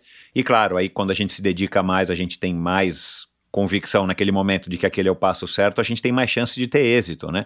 Por mais que, de novo, né, depois de alguns anos você percebeu que a arquitetura não era o que você queria, e teus pais, que são as pessoas que mais te conhecem, é, já estavam observando isso, mas é aquela história. É, você não tem como viver a experiência pelos outros, né? Você tem que, você pode passar a sua, mas cada um tem que viver a sua para poder tirar suas próprias conclusões. E, e essa relação com é, a atividade física, com a vida saudável, porque em algum lugar eu li que você se achava muito magra, que para corrida é ótimo, né? Por isso que você tem um te uns tempões aí de corrida. Quando eu fui buscar algumas referências no mercado, na minha pesquisa, assim, ah, você conhece a Gisela?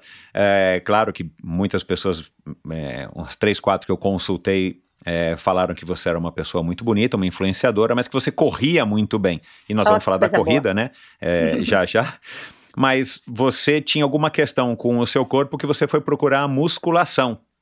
Sim. E até hoje eu vejo, né? Você treina com um cara que eu vou te falar, viu? É, é, vocês deviam criar um Instagram, a Bela e a Fera. Porque o cara é o, o, o, Cássio, né, cara? Um fortão todo tatuado, ele lembra muito aquele The Rock, aquele ator. É, e, é e, e, você, né, delgadinha, né? Uma mulher assim, tipo uma Sim. modelo e tal. É, e que faz barra, e que faz agachamento, e que faz isso, faz, faz aquilo. Tudo. Acho que dava, acho que dava aí um outro, um outro canal, aí, um outro dava. perfil no Instagram, a Bela e a Fera. A Bela e Aliás, a Fera. ele também, eu descobri que é um, um professor de educação física e também influenciador, né? Super. 70 mil seguidores com vídeos e tudo mais. É, ele, ele vende, é, né? Cursos, ele é, alguma coisa. super empreendedor, ele é demais. Você tá com ele há muitos anos, pelo que eu vi muitos, no Instagram, né? Muitos, é, muitos deram anos. certo. Mas Sim. enfim, aí você foi procurar musculação, né? Para que você, de alguma maneira, ganhasse mais força, Sim. sei lá o que, que você estava procurando. É. Eu queria que você falasse um pouco disso também, né? Dessa, É, esse desse processo. desconforto com o que você achava de você mesma, né? Acho que no aspecto visual. Uhum. E, e se você encontrou o que você queria, né? É, eu, eu. A atividade física ela sempre esteve muito presente na minha vida. É, isso desde criança. Eu brinco que eu era aquela. No Peridomos a gente tinha Olimpíadas da escola e eu dormia com a chuteira na, na cama. E a minha mãe falava: Você tá louca, Gisela, você tem que tirar essa chuteira. E eu dormia com a chuteira. Eu amava Olimpíadas da escola, eu amava esporte. É, eu gosto muito da, da, coisa do coletivo, eu gosto de time. E quando eu morei nos Estados Unidos, eu joguei futebol. Então eu, eu tinha essa coisa muito enraizada do esporte em mim. Só que eu nunca entrei para, de fato, nenhuma modalidade. Eu, eu joguei na, esporadicamente, mas não, não era. Eu nunca me dediquei 100% a nada. E aí eu falei, aí quando eu vim para São Paulo, já começa aquela preocupação com corpo estética e coisas do tipo, e, eu, e a minha perna sempre foi muito fina, eu sempre fui muito magrinha, eu falei, bom, vou fazer musculação para ver se eu ganho um pouco mais de massa, né, um pouco mais, ganho um corpinho, mais encorpada. E aí eu, eu sou essa pessoa, quando eu entro, eu vou entrando de cabeça. E aí eu transformei a minha vida nisso. Eu, eu treinava com bodybuilder, eu comia frango batata doce, eu ia pra nutricionista, tomava suplemento. E aí eu cheguei no corpo que eu queria chegar. Depois eu falei, ah, não, não quero mais. Tô muito forte, comecei a ficar muito forte, falei, volta. Só que foi nesse processo também que eu comecei a me. Porque foi nessa fase do blog também, foi meio que nessa essa fase que a gente vai se descobrindo. E aí eu falei, não quero mais a musculação, não, não, não, nesse aspecto. Eu sentia falta de algo mais, que daí vem essa coisa do time, vem essa coisa da dedicação de fazer algo com um propósito maior e não era só uhum. do corpo. Então, porque eu já sabia, eu já, eu já, já tinha entendido o caminho das pedras para ter um corpo legal, eu já tinha entendido o que, que era ter um corpo legal, porque eu também não queria ficar me entupindo de frango batata doce, eu não queria ficar refém de suplemento, eu achei um saco essa vida, e eu falei, olha, quer saber, eu quero ser uma pessoa saudável, eu quero ser uma pessoa, eu sempre fui, né, meus pais são extremamente saudáveis, todos, minha mãe é campeã de windsurf baiana, meu pai era do remo, todos são super do esporte. Campeão, campeã do quê? A minha mãe é de windsurf, minha mãe foi windsurfista. Que legal. É, cara. a família toda é, é, do esporte. Então, isso já estava muito claro para mim, que eu, que eu né, te, tenho isso na, desde família. Mas, mas eu faltava, eu fal, acho que eu faltava me encontrar um pouco com a modalidade, com a minha modalidade. E aí, a musculação, aos poucos, ela foi perdendo um pouco de força para mim. É, e eu fui gostando cada vez mais de, da, da, corrida, da bike, do aeróbico. Eu fui me identificando mais nessas, nessas atividades. Uhum. E aí a vida foi se encaminhando também de me, me colocar. Aí, eu, aí já entramos num outro capítulo, que daí é quando é, eu conheci a Paty, que na época, enfim, tinha uma marca de roupa de ginástica. E a Paty é super triatleta. E a gente se conheceu num almoço, conversamos. Que é a Patrícia eu, né? Birman, irmã do, Birman, do Alexandre. Do Alexandre, né? Que é um cara obcecado por tudo, inclusive pelo triatlo, né? Exatamente, Já contou aqui para mim. Uhum. Exatamente. Eu assisti o podcast dele. E, e aí a Paty, num almoço, eu nessa fase de transição, ela me perguntou o que, que eu tava fazendo. Eu falei, olha, no momento não tô fazendo muita coisa, não tô fazendo nada. Tipo, eu tinha acabado de sair, né? E aí ela falou, e aí contei minha história, ela falou, nossa, vem trabalhar comigo, assim, vamos fazer alguma coisa. Ela tinha a Memo, que era uma marca de roupa ginástica na época que era demais. E a gente, eu falei, quer saber, eu vou te ajudar no que você precisar, vamos para a fábrica, te ajuda a desenvolver produto, eu entendo tudo de roupa ginástica, eu uso roupa ginástica todo dia, toda hora, se tem uma coisa que eu sei, é isso. e eu vou ser a garota propaganda lá da mesmo, vou fazer o que você quiser. Tira foto, vamos fazer, enfim. E a gente começou essa parceria. E ela depois virou minha melhor amiga, minha madrinha de casamento. Enfim, somos irmãs hoje em dia. E ela que me levou pro triatlo. Um dia ela falou: Eu tô indo pro Rio, vou fazer uma prova.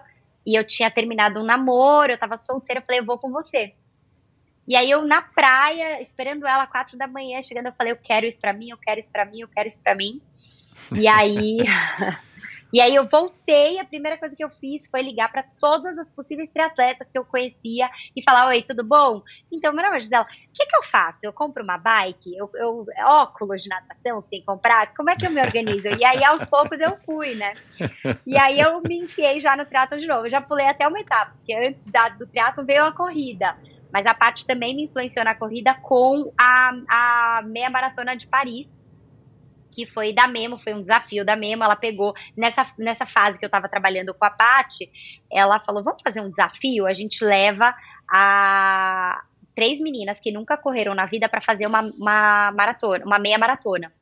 E uhum. como ia ter semana de moda em Paris, enfim, a, a, a família é muito empreendedora, né? Então, muito, os eu vou Deus. te falar, meu Deus é. do céu. Então, eles tinham essa visão, ela falou assim: o Alexandre vai estar tá lá com a chutes e tal, é semana de moda, a gente faz um negócio legal. Os caras são, eles têm uma visão, é diferente o negócio ali. Eu falo que eles já nasceram com um chipzinho diferente. E aí ela é. falou, vamos fazer, a gente dá um jeito. Eu falei, ah, a gente dá um jeito. A gente não tinha verba, a gente não tinha, mas a gente falou, a gente liga para um, liga para outro, vamos fazer poxa aqui, vamos conseguir ali. E a gente fez acontecer a viagem. Ela fez, né? E aí uhum. E aí a gente viabilizou esse projeto, fomos para Paris, corri. Nisso ela é muito amiga do Thiago Vinhal e eu fui treinada nada mais nada menos que por ele, né, na minha primeira meia maratona. e aí eu tinha lá Thiago Vinhal de coach. Muito chique. E aí, o, o, é, fenomenal. E aí, não tem como não gostar. O Thiago era o máximo, me incentivava muito, era uma inspiração diária. A gente trocava e ele falava: nunca vi uma pessoa ter um CDF em toda a minha vida, porque ele falava: corre um minuto, anda, sei lá, eu fazia igual, a vírgula, assim, eu entregava o treino na vírgula. E eu sempre fui assim, então eu fui me dedicando muito, fui me apaixonando por essa dedicação e nesse período o esporte ele era a minha força, porque eu tinha perdido a minha força da Gisela que trabalhava na incorporação, da Gisela que era arquiteta, que não era só o rosto bonito, era a Gisela que ali agora era corredora, a Gisela que era futuramente virei triatleta, mas eu tinha força para seguir aquele momento da minha vida que estava sendo tão conturbado, querendo ou não. É, eu não externalizava isso, mas era uma mega barra para mim. Abrir mão de tudo, o medo, a insegurança, a vulnerabilidade. Pois e por é. mais que eu tivesse apoio do meu pai e da minha mãe, eu estava ali sozinha, eu não sabia o que, que ia dar, era um mundo muito diferente ainda para mim. É instável, imagina eu, carteira assinada a vida inteira, de repente eu falo, nossa, e agora? Eu tenho uma empresa que eu não sei nem o que, que é minha empresa. E, né, assim, amanhã, e aí? A, a coisa ainda estava tomando essa forma de influenciadora digital, ainda era coisa do blogueira, fora o grande preconceito que eu tinha com isso, porque a, a coisa do blogueiro ainda estava muito associada à futilidade, à superficialidade. Então é. eu não me encontrava ali dentro, porque eu não queria falar de moda, eu não queria entrar nesse mérito de eu sei mais me vestir ou não, eu nem queria isso, é, não era o que eu queria. Então eu demorei para me encontrar nesse, nessa área por isso, até que eu me encontrei no esporte. O esporte, ele foi a, o propósito, ele, ele eu, eu, parece que acendeu a luz ali, eu falei, é isso. Através disso eu vou conseguir me comunicar, eu vou conseguir ajudar pessoas, eu vou influenciar a vida de pessoas. E o esporte ele vai transformar a vida dessas pessoas como transformou a minha, porque se não fosse pelo esporte, não sei o que, que eu teria feito. É, eu acho que eu me tornei uma, uma pessoa casca grossa, assim. Eu, eu entendi que eu conseguiria chegar em qualquer lugar através disso. Eu vi que eu poderia. Eu falava, eu nunca vou conseguir correr. E eu consegui. Eu nunca vou conseguir fazer triatlon. E eu consegui. Então, é, aquilo me deu. Era, era, era força, sabe? Era, era eu, eu, digo que a imagem que eu tenho atravessando a linha de chegada, tanto do triatlo como de, de, maratona, de corrida, é sempre de força, de garra, é sempre uma é um grito lá lá no fundo de tipo eu consigo, sabe? Eu sou capaz de tudo. Eu e eu e eu venci essa fase e, enfim, é um pouco é um pouco que me remete o esporte nessa, nessa, nesse momento da minha vida.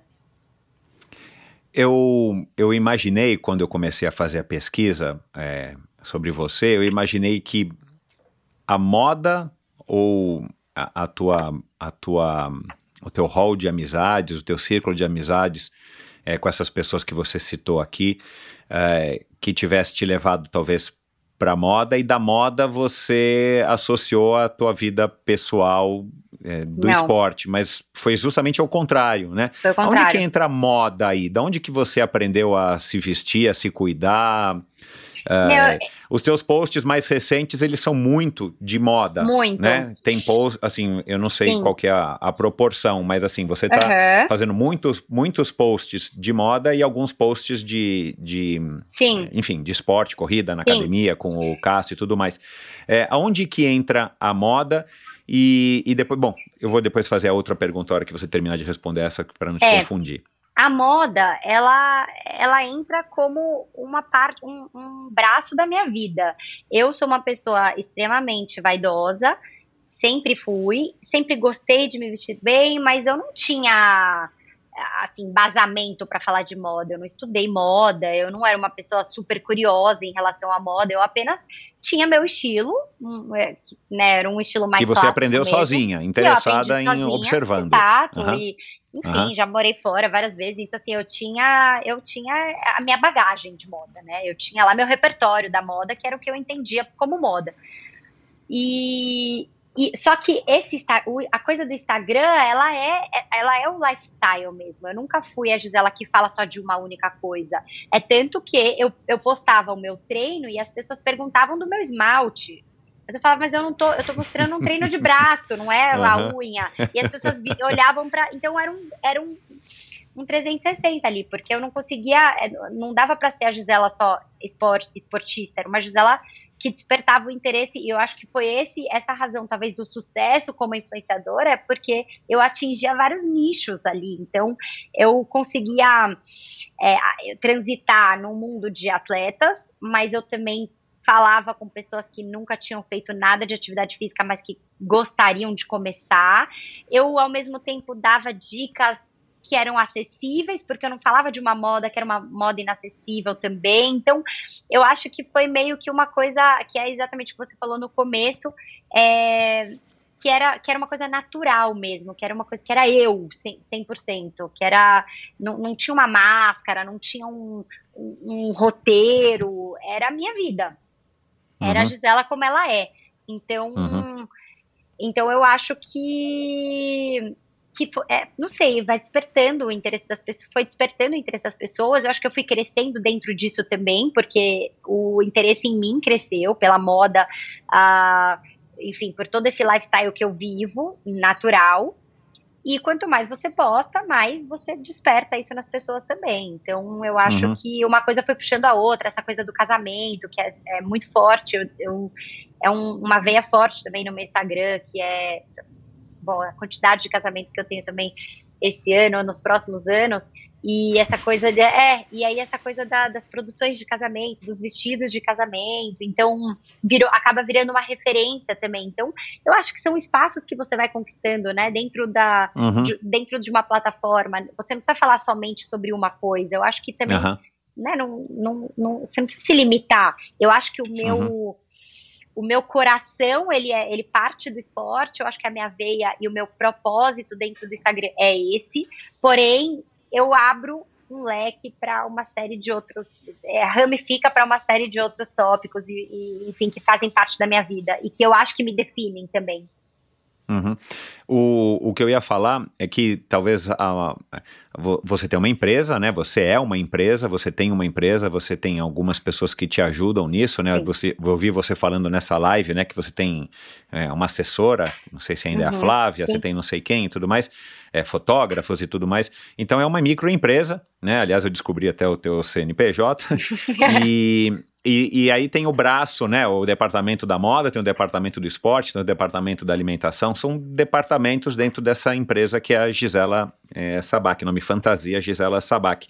Agora, você, o, o esporte vende, Gisela, assim, ele, ele, dentro da sua empresa, no departamento de esportes, o segmento de esportes, ele está indo bem? É, como é que era isso no começo? Você se inspirou? É assim, eu não sou um cara das redes sociais e eu entendo uhum. pouquíssimo desse universo que você domina, mas assim, se tem uma pessoa que me vem à cabeça que, que, que vendia esporte, embora não fosse uma atleta, mas vendia de uma maneira é, como marketing pessoal, não sei nem como é que ela está, encontro ela na ciclovia, que é a, a Daniela Sicarelli, Sim. né? Uh, a última vez que a gente conversou foi em 2019 lá no meio Ironman da USP, mas ela tem muito isso até hoje, né? E eu uhum. vejo alguns posts dela de marcas que eu, que eu gosto, que eu acompanho, mas ela tinha muito isso, né? De vender a imagem de uma mulher bonita, uma art artista, uma atriz, é, apresentadora e tal, e, e, que tinha esse lifestyle de saúde de esporte.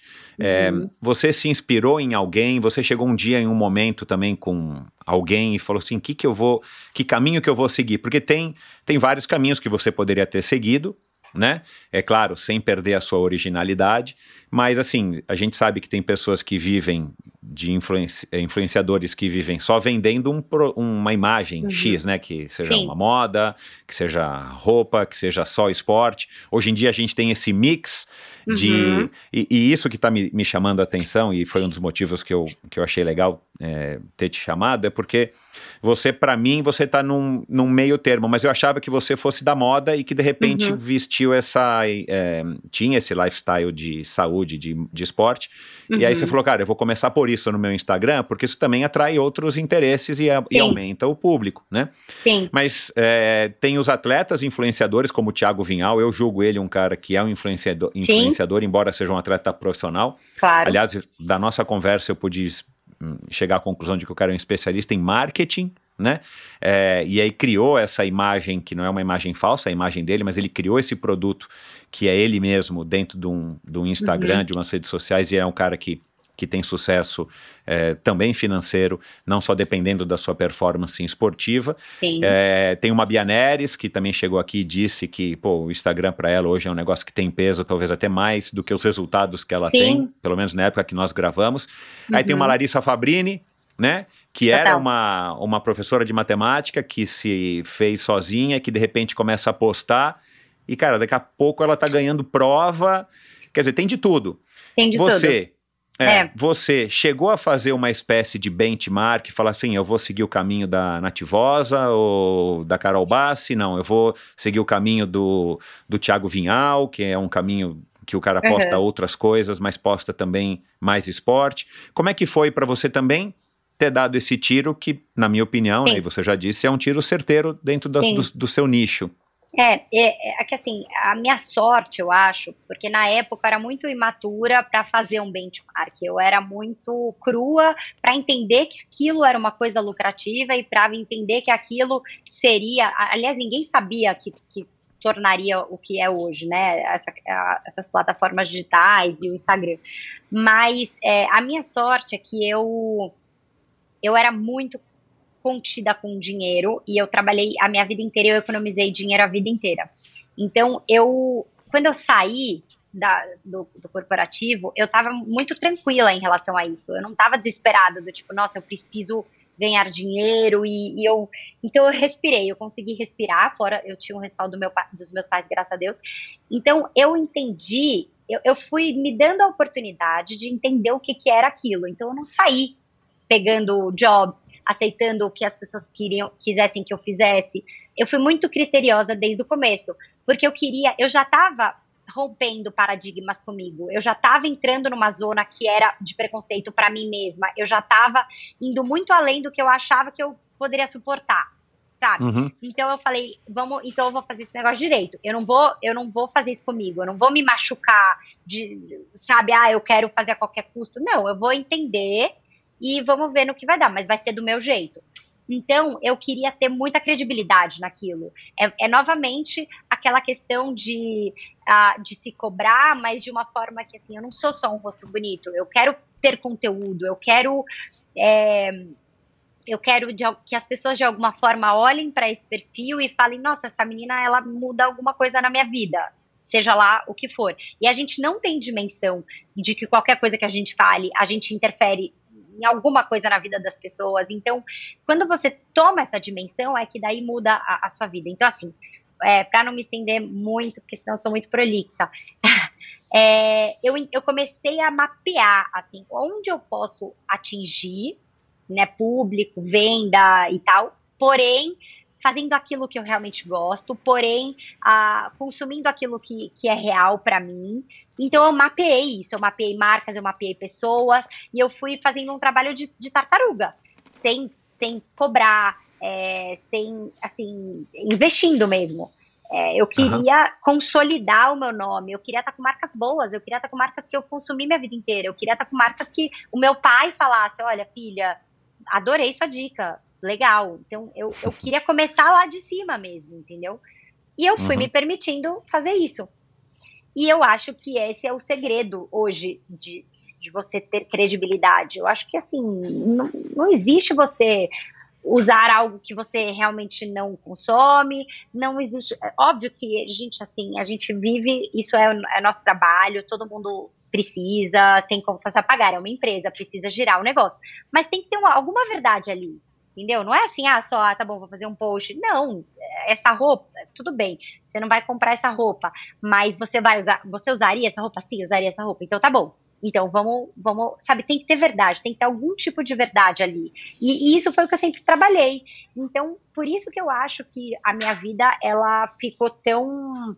Ela teve tantas ramificações, porque não era só o esporte, ela, ela tinha esse lado da moda, ela tinha o lado do, da, das pessoas que estavam comigo, seja o personal, a cabeleireira, ou sei lá o quê, que te, estavam comigo desde o começo porque era sempre muito verdadeiro, era, era aquilo, a Gisela era aquilo, ela cresceu assim, com essas pessoas, e eu amo esse processo que eu mostro. Que são pessoas que estiveram comigo desde o começo, seguem comigo até hoje. É, a gente não, nunca pode esquecer de como a gente começou. Então, é, eu acho que.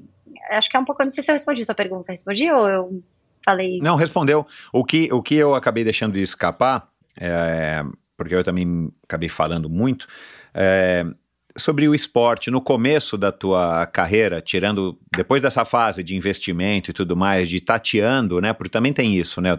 É uma empresa como outra qualquer. Você não quer começar, a não ser que você já comece muito alavancada, sendo líder de mercado. Então uhum. você vai uhum. começando e vai galgando os degraus e vai se sentindo é, segura para você dar o próximo passo.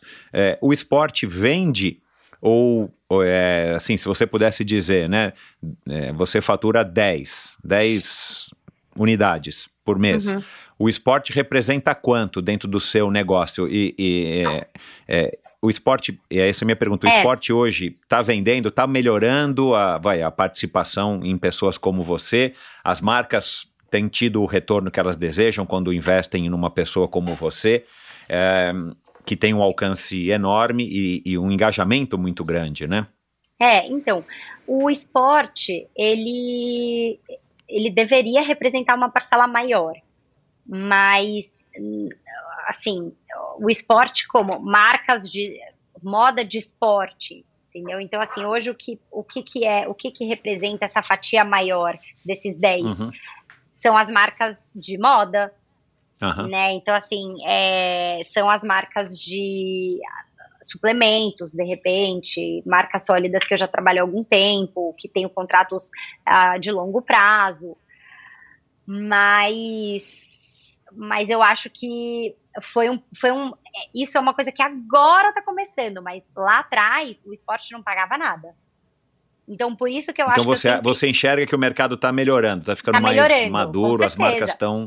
Sim, com certeza. Até porque eles estão entendendo que eles não podem ficar de, de fora disso né? Uma uhum. tendência, não pode ficar de fora. E, é, e, e, eu acho que existe um, um é, assim, o mercado, esse mercado está crescendo. Então, o desenvolvimento desse mercado, obviamente, gera essa demanda, porque é, assim, a, a saudabilidade é um, um, uma questão hoje, né? Então está muito uhum. em evidência isso tudo, então não tem como fugir. Uhum. É, o que eu entendo, é, por observação, né? Porque eu não sou entendido, não estudo o assunto, mas a gente tinha, ah, até alguns anos atrás, a, as marcas de esporte tinham é, nos atletas o seu grande, nos atletas de performance, qualquer modalidade, tinham aí o seu grande espaço para divulgar a sua marca e para vender o que eles queriam vender, que no final das contas é sempre vender os produtos que eles fabricam, né? É, mais de uns anos para cá, a gente começou a vivenciar essas pessoas, por exemplo, como você, que não vendem performance, é, mas você vende um estilo, você vende um, uma coisa que talvez é, seja tão importante ou até mais importante para as marcas do que o desempenho, né? É, Sim, a gente usando um tênis A, B ou C ou uma roupa A, B ou C, a gente é, não necessariamente vai ganhar uma corrida ou um triatlon, mas a gente vai entender que cara, eu usando isso eu me sinto bem, é uma roupa funcional, é um tênis que me leva do Não, e é uma, é uma referência, eu acho, porque o, que eu, o, que eu, o que eu senti, o déficit que eu senti quando eu comecei uh, como influenciadora de esporte, é que existe um déficit entre o influenciador que só fala de moda ou que vai falar da academia e do atleta de alta performance. Então, não existia é. um meio termo ali, do tipo, uma pessoa que conversasse com pessoas que eu quero correr, eu quero ter uma vida regrada, saudável, eu quero levar a sério isso e não uma, uhum. só por uma brincadeira ou só por estética. Eu quero uhum. falar com alguém que, que é verdadeiro em relação a isso, mas que não é o cara da, da, da de ponta. Sabe por quê? Porque esse público não se identifica. Eu mesmo, às é. vezes, eu olho, sei lá, eu sigo uns Instagrams de, de umas mulheres gringas que são muito elevadas para até para eu acompanhar, então eu não consigo acompanhar o ritmo, sabe? Então já não é uma coisa que eu uhum. identifico. Então, ah, ela tá usando tênis, eu acho, nossa, legal, ela tá usando tênis, mas aí eu já penso, ah, mas bom, ela tá tão distante de mim que talvez nem faça efeito para mim, sabe? Então não é esse tênis uhum. que eu tenho uhum. que comprar. Então eu acho que uhum. assim, o sol brilha para todos, eu acho que tem o, o espaço para todos. Então, o então, nicho é. que eu consegui entrar foi esse. É, de, é uhum. dessa turma que leva a sério, que treina, não é uma, uma, uma turma que só vai ali e faz uma, uma academia de. Não menosprezando, mas que é o, assim, só por fazer os, os 40 minutos por saúde ali. Não, uma uhum. galera que realmente gosta né, que se identifica e que tá e quer, quer saber as novidades, quer saber o que está acontecendo, quer saber qual é o tênis, quer saber qual é a alimentação, enfim, quer saber também uh, o, como, que, qual, como que é a minha vida, eu tenho vida social, não tenho, consigo conciliar, eu, será que ele também consegue, sabe? Porque eu acho que é a uhum. partir daí que você cria a empatia, porque eu tenho claro. uma vida social extremamente ativa, mas eu não deixo de acordar às 5 da manhã para treinar e fazer dois, três treinos. Não me, aliás, é, eu falo, não pode me chamar para treinar que eu não sei falar não. Então, me chama para treinar que eu vou, mas também me chama para tomar um vinho que eu vou também, entendeu? Então é isso.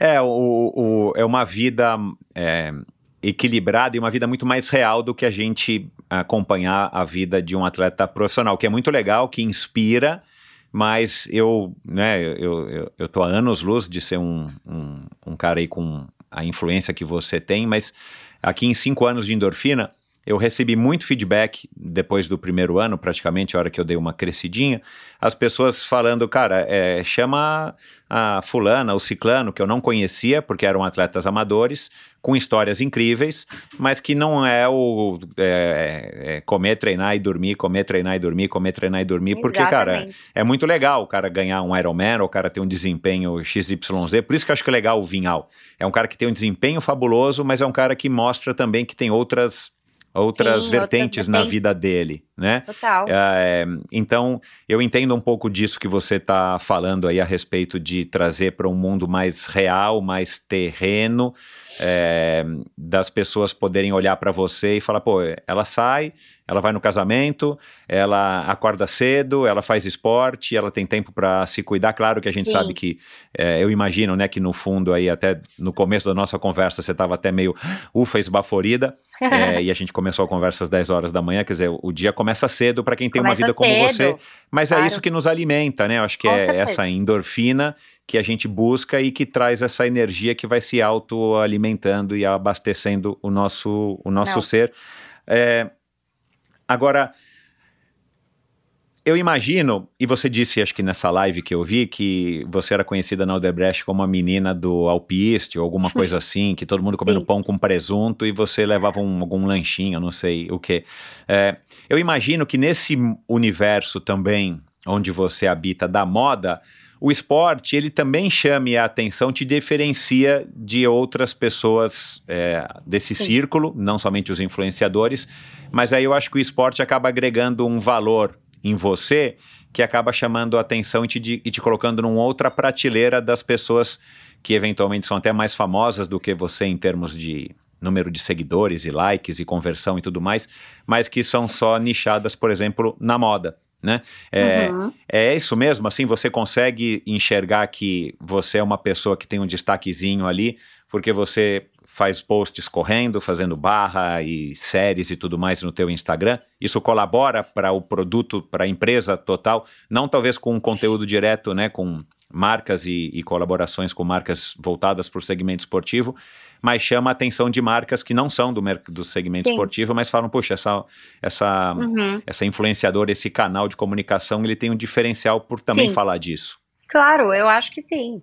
Ah, e, e, se, e se não for, eu, eu me, me encaro como esse é, talvez seja o meu diferencial. Então é uma coisa que Entendi. sempre alimentou a minha, a, a, minha consciência, digamos assim. Então eu falava, sabe, é, para mim, como eu sempre tive esses dois lados, do tipo, estou fazendo uma coisa certa, não estou transitando ali em, em terrenos de será que esse é o, é o, caminho correto? Será que eu estou sendo boba? Será que estou sendo fútil? Será que estou acrescentando? Não estou? Então, isso é uma coisa que sempre me alimentou. Então, eu acho que uhum.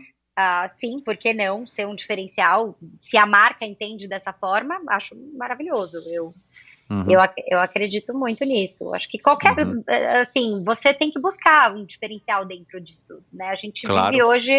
Uh, é, é um mundo gigantesco. Tem muita gente, tem muita gente falando sobre as mesmas coisas, acho que cada um tem o seu, é o que eu sempre falo, o sol brilha para todos, eu acho que todo mundo tem seu espaço, todo mundo tem suas peculiaridades, todo mundo acrescenta de alguma forma na vida de alguém, se identifica, ninguém é obrigado a gostar de todo mundo, a amar todo mundo, isso é uma coisa que a gente tem que aprender a lidar, e eu tive que aprender muito a lidar, eu, sou, eu era uma pessoa que eu, eu é, queria abraçar o mundo e queria que todo mundo me amasse do jeito que eu sou, e enfim, era muito difícil para mim alguém discordar, eu nunca quis. Nossa, foi muito difícil no começo para mim entender que tá tudo bem não gostarem de mim. E, mas de modo geral eu sofro é, pouco com isso. A, a minha página ela é muito, a gente tem uma sintonia muito boa, assim. Eu não, não, não, graças a Deus eu não preciso conviver muito com esse tipo de coisa. Hum. Mas, mas enfim, mas acho que sim, ajuda muito. E, e uma coisa que, eu, que, eu, que você estava falando antes que eu me esqueça, é, essa questão de performance que a gente estava falando um pouquinho antes, é, eu acho que assim existe uma coisa muito engraçada quando eu comecei que era que é sobre ter performance, né? Então uhum. durante algum momento aí eu falei bom agora agora esquece, eu vou ter que performar, eu vou ter que correr maratona sub 3, eu vou ter que me jogar aí, porque o meu caminho é esse, como se assim, a minha vida agora é isso, vou ter que virar atleta. Porque eu, eu, eu atribuía o meu sucesso a isso, né? Foi, foi numa fase que eu comecei a me dedicar muito, e, e aí eu, eu estava 100% feliz, eu, eu realmente fiquei feliz e, e realizada, e eu falei, agora eu vou ter que viver isso.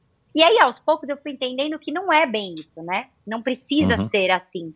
Então, então isso, isso é muito bom também. É poder uh, compartilhar com as pessoas, com o meu público, que eu amo esporte, que eu me dedico ao esporte. Como falamos hoje, eu acordei 5 e meia da manhã, eu fiz dois treinos.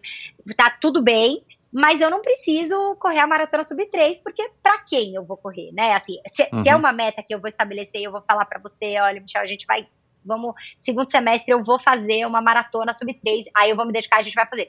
Mas é, mas no momento não é. Eu casei, eu vou sair de loja mel. Então, assim, tem um monte de coisa que, que, eu, que são, viraram prioridades na minha vida. Passamos por uma pandemia, que foi um período que acho que fez todo mundo repensar um pouco em tudo. E, e aí eu e aí engraçado como isso me confortou, né, no final das contas, eu, eu comecei a ver que o que o meu público esperava de mim não era uma maratona sub 3. A performance. Entendeu? É. Não era essa performance. E essa cobrança que eu tinha comigo de, nossa, preciso. Não era, não era, não é isso que, que no, o meu sucesso, ou o sucesso do meu Instagram, ou enfim, não era, nunca foi atribuído à minha performance, né? Então, uhum. foi um processinho também para mim a fazer essa desassociação. Então eu Uhum. quero dar meu melhor. Acho incrível quando você fala, nossa, perguntei da Gisela, falaram, ela corre muito. Eu espero sempre ser, ter essa referência. Não, você corre bem, você sabe disso. Você não é uma Mas, corredora é. profissional, mas você Sim, corre bem. Para uma claro. corredora amadora, fazer 3 horas e 35. Né? Ainda mais para uma pessoa que você me disse que você nunca sonhou em fazer uma maratona. Você foi, aliás, a convite, Sim, né? Até tá querendo voltar até essa experiência em algum momento no futuro. sim. Mas não é aquela coisa, né? Tipo, ah, né? Que, e, e isso é muito comum hoje, você deve ter acompanhado, né? Assim, as pessoas amadoras entram naquela neura de atleta profissional É, né? Tipo, cara, que tudo bem, tem um lado bom, mas é fácil você perder o rumo, você perder aí as é estribeiras, fácil, né? É. Como é que você também se reconecta com esse seu lado verdadeiro? Como é que você também não se deixa levar? Porque, cara, esse mundo da internet, ele tem muitas coisas boas, como tudo, Sim. mas tem um lado Sim. ruim, né? Tem Onde às vezes é o que diz aí o, o, meu, o meu amigo o Paulo Lima da revista Trip, tem, tem artista, tem influenciador, tem pessoas que acreditam no próprio release. E de repente a Uhum. pessoa tá voando num lugar que você fala, meu, essa pessoa tá onde? É, Em algum momento eu li em alguma pes- nessa pesquisa que eu fiz a teu respeito que você já teve alguns momentos também de você dar uma descolada desse, Sim, desse mundo real e se achar, né? É, de repente você se acha melhor ou mais bonita ou mais forte ou mais potente é, ou uma melhor vendedora do que as outras pessoas. Como é que você faz também para não, não, não se deixar iludir por aquele retrato que é o teu Instagram? Né? O teu Instagram não é, a É. tua vida 100%. Não, né? Você tem não. momentos, claro, de baixa, tem momentos ruins, Sim. tem momentos que você acorda com o cabelo Claro. todo desgrenhado, sim. você não tá sempre desse jeito que você tá aqui agora, né? Então, assim, Total. Como é que você faz também para não acreditar naquilo que você tá mostrando no teu Instagram? É, eu acho que. Só naquilo, né? Porque aquilo é verdadeiro, mas não é só Sim. aquela tua vida não é- são só aquelas fotos que você posta. Não, Óbvio. de jeito nenhum, Claro, óbvio. né? Isso, isso é sabido já por todo mundo, mas eu acho que às vezes é importante enfatizar e falar sempre, porque as pessoas esquecem, né? Então, a gente Então. tem dias bons, a gente tem dias ruins, mas eu acho que é, a gente tem que estar muito. Tem que ter fé, eu acho. Eu tenho muita fé. Eu acho que a gente tem que estar muito alinhado com, com aquilo que a gente sonha, com aquilo que a gente acredita, a ter muita humildade. Eu sempre fui uma pessoa extremamente humilde, então não acho que em nenhum momento isso subiu para minha cabeça. Eu nunca fui uma pessoa que me deslumbrei com as coisas. Eu acho que isso é muito em função do meu pai e da minha mãe. Eles sempre me deram uma base muito boa de tudo. Então a gente sempre viveu tanta coisa, sabe, na vida. Então não, não me deslumbrei com nada, até porque, enfim, não foi. Não que eu não não que assim, assim, não é não é uma vida glamourosa, né? Assim, é, normal, acho que é, é, uma, é, um, é um trabalho. A gente quando a gente enxerga como um trabalho, a gente faz de tudo para para cumprir essa obrigação. Isso é uma coisa que eu trago de corporativo. Eu trabalho de verdade. Pode parecer que é um super glamour. Você tá ali fazendo um provador numa loja. A, a pessoa pode, nossa, meu sonho era estar fazendo isso e estar ganhando dinheiro para isso. Mas eu encaro como um trabalho mesmo. Então, para mim, é, não é uma coisa eu me cobro, eu faço direito, eu faço com, enfim, com todas as, as ferramentas que eu tenho para fazer uma entrega para uma marca, eu entendo como cliente, então, é, então não tem esse glamour. Então, acho que é sempre você tá muito uh, transparente com a sua essência, você tá alinhado com aquilo que você acredita, uh, saber onde você quer chegar, ter muito pé no chão, porque não, assim. Uh, senão uh, perde o sentido. É aí que a gente vai para o caminho que eu nunca quis entrar, que é um caminho que não é a minha praia. Uhum. É, recentemente, já faz aí algumas semanas, é, a Mônica Salgado, que é um. Você conhece? Conheço, super. Ela fez uma provocação no Instagram, né? Influenciador precisa vender. E aí ela fez um post, um carrossel. Eu não sabia o que era carrossel, eu aprendi recentemente. Ela fez um carrossel no Instagram, se o ouvinte não souber, depois ele vai lá e dá um Google. Ela fez um carrossel no Instagram, com re... ela fez a provocação, é... e aí ela pegou a resposta de diversas pessoas do mercado, né, da, da, de, de, mídias digitais e de influenciadores digitais e tudo mais, para cada um dar a sua versão. Uh, e, não, e não tem uma grande conclusão, mas é, é questionável, né, as métricas e tudo mais. É, você consegue, enfim, dar a sua opinião a respeito disso? Você que vive disso, os teus, os teus patrocinadores eh, os teus clientes, né, acho que chama assim, né? Uhum. Eles, eles cobram que você converta e na apresentação da, da é, chama Soler a tua assessoria? É, Soler. Soler. É uma assessoria, né, que te agencia É uma assessoria. isso? Uhum. É. Tem lá, né, é, o casaco que ela comprou na Renner esgotou, né? Eles, eles faziam uma chamada muito comercial, né? Sim, você fez sim. um post lá, sei lá, usando um casaco X e descobriram Uhum. qual era o casaco. Igual a princesa, né, lá da... A princesa... Como é o nome dela? A princesa mesmo? A, aquela A moça lá... A, Kate, Middleton? né? Que o que ela veste, é, a Kate Middleton, ela veste e esgota, né? É. Tem aquelas coisas né, muito curiosas, É, enfim é engraçado. que é uma influenciadora também, né? Embora ela não Uhum. ocupe essa posição e nem possa, né? Porque ela é uma Sim. rainha, uma princesa. Mas enfim, eu, eu queria que você falasse um pouco disso, assim. As, as empresas estão mesmo cobrando que elas vão gastar X com você e elas querem faturar Y. Claro que sim, é o objetivo final, mas é, isso designa o sucesso ou não de uma campanha ou de uma renovação num contrato contigo? Eu acho que não. Eu acho que isso já existiu. Existiu uma fase em que sim, era muito pautado em métricas. Até, Uhum. que, até que as marcas começaram a entender que não, até porque essa mensuração ela é muito difícil. A gente hoje fica muito refém de algoritmos e, e- e Instagram mesmo, e só que percebeu-se que não tem como você mensurar a venda.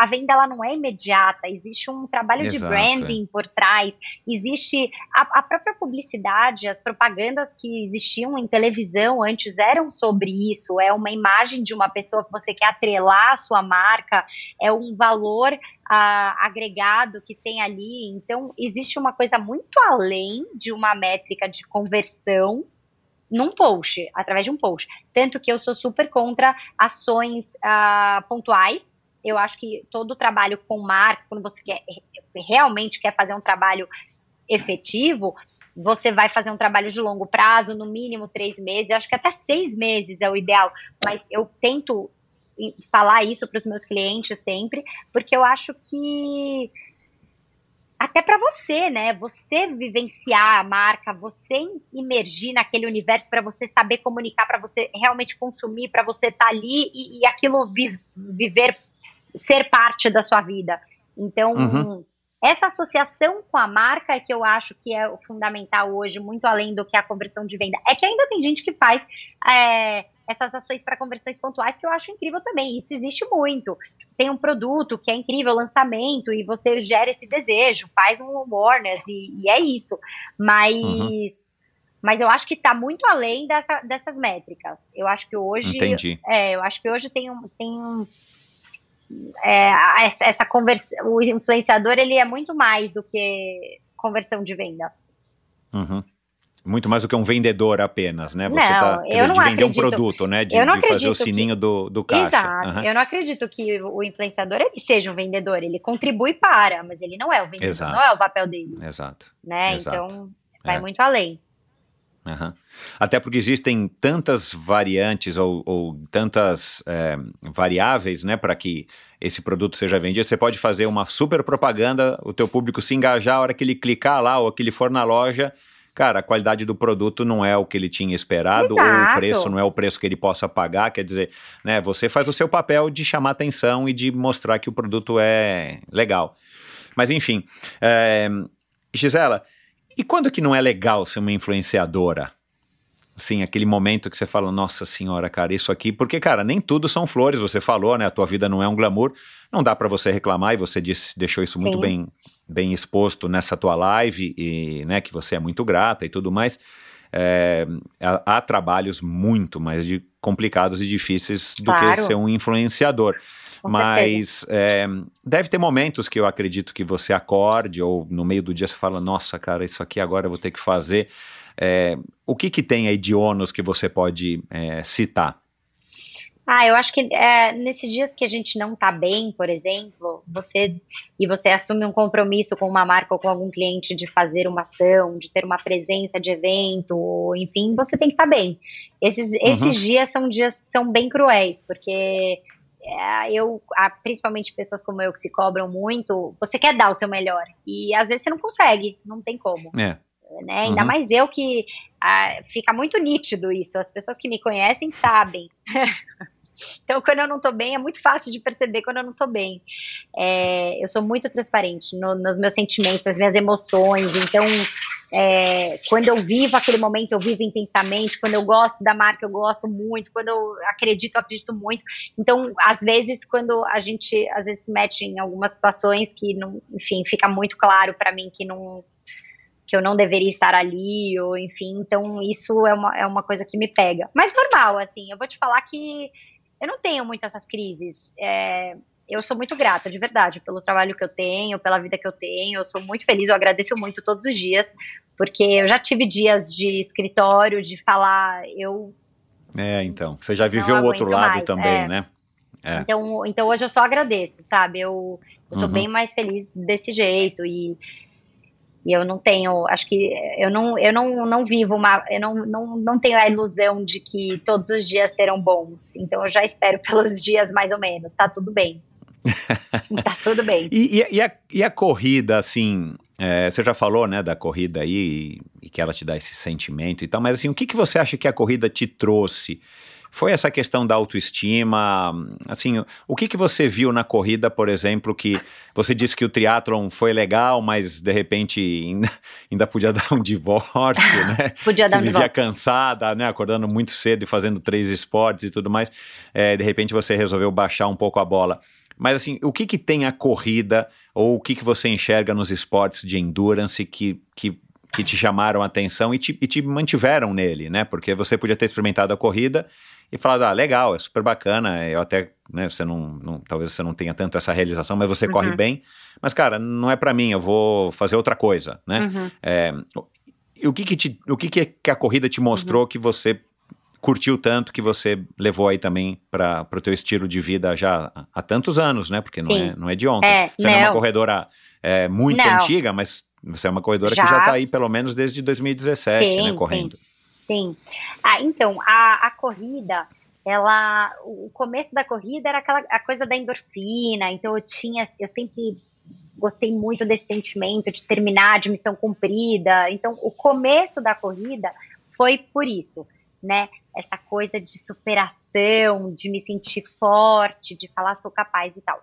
Ah, durante um, um período ali, é, eu comecei a, a, a, me dedicar mais, principalmente no ciclo da Maratona de Nova York, eu corria muito sozinha.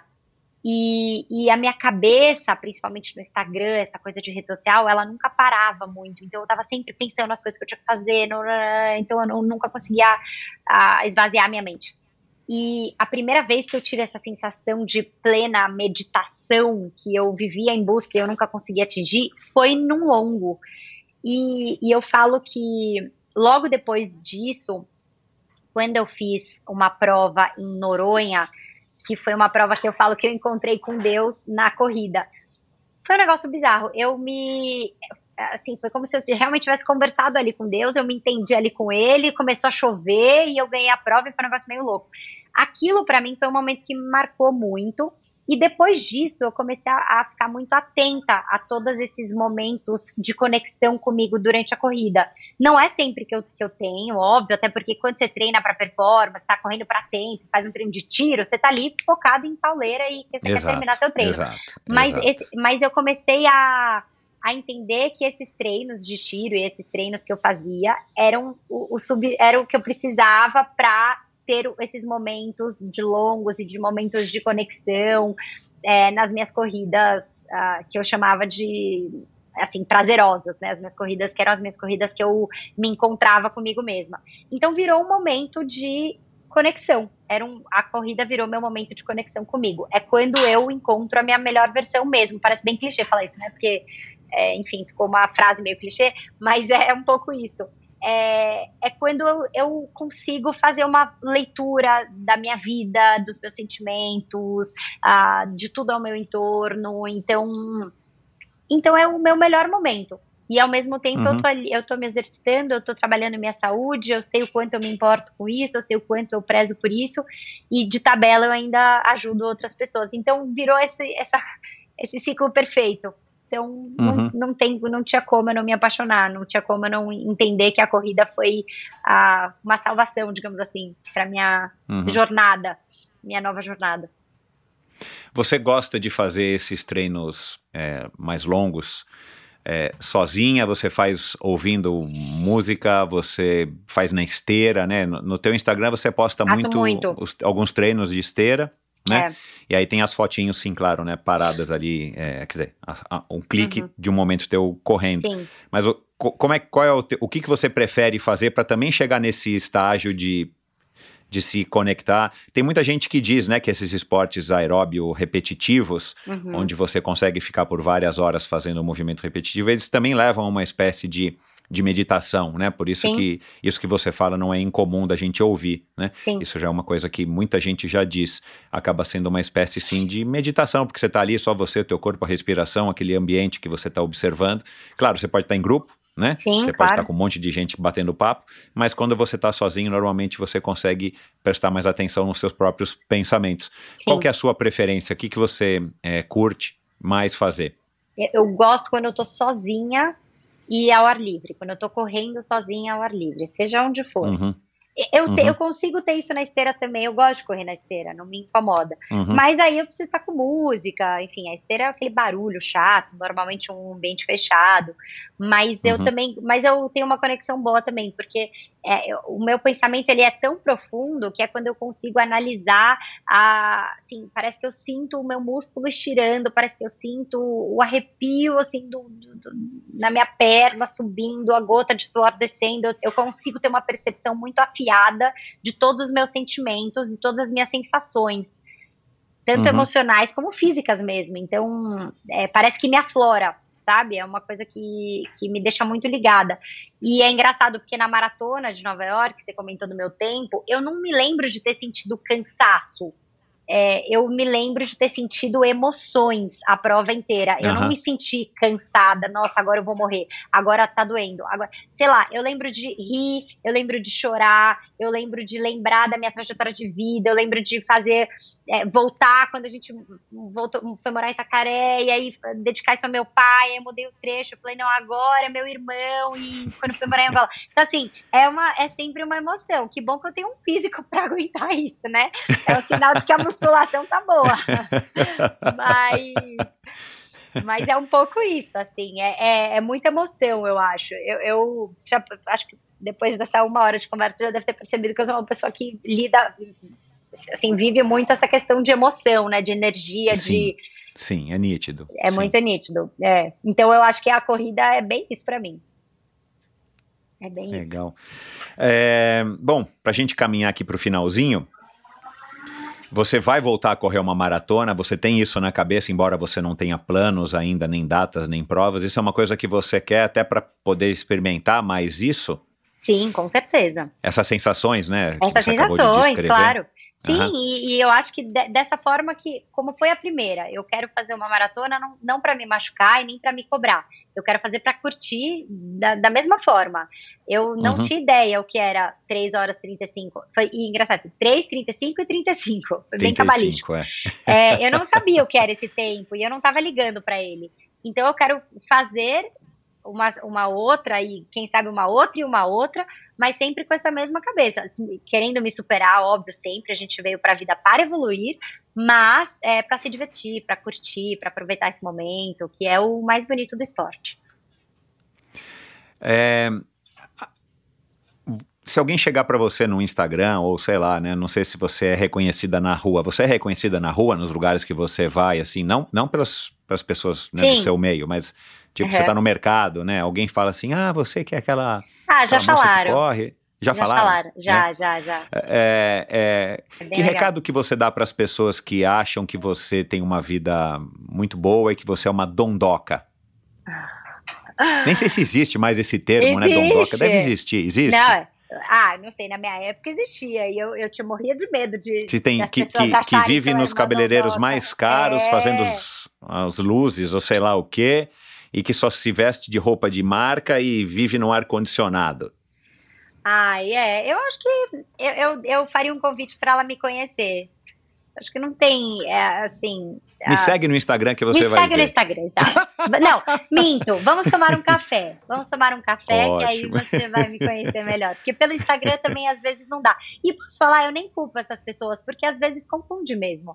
A, a gente vê um lado que é difícil. Eu, eu realmente, eu vou no cabeleireiro umas quatro vezes por semana, não tem jeito. Eu tenho foto toda semana e é parte do meu trabalho. Ah, um outro ônus também é isso. Tem vezes que eu tenho que fazer quatro, cinco fotos de clientes diferentes, com looks diferentes. Eu tenho que ter é, criatividade para fazer uma foto que seja é, bacana, que seja diferente, que seja inovadora, que tenha um entretenimento. E, e, e às vezes eu estou esgotada e não tem tempo suficiente para fazer tudo, não tem a luz e você não está se sentindo bem, está com. Enfim. Então tem muitas coisas, tem muitas variantes aí. Então, uhum. nada é fácil nessa vida. Eu vou no cabeleireiro, mas hoje eu vou no cabeleireiro sofrendo. Eu adorava a época que eu ia lá fazer minha unha, eu ficava feliz hora fazendo a unha. Hoje eu odeio, que é obrigação. Você consome muito a internet, o Instagram e tal? Assim, você tá sempre olhando também? Acaba sendo uma coisa que isso você tem que falar, não, ou, ou você combina com o Pedro, olha, a partir das 21 horas, meu, o Pedro é, falou, meu, não pega mais no celular. Você tem alguma coisa nesse tipo para você também? É, poder fechar, né? É, olha, hoje a Gisela Sabac em uhum. empreendimentos está fechada, só é. volta amanhã. Ou você não consegue ainda dividir isso? É sempre o tempo inteiro? É, isso aí é terapia. Né?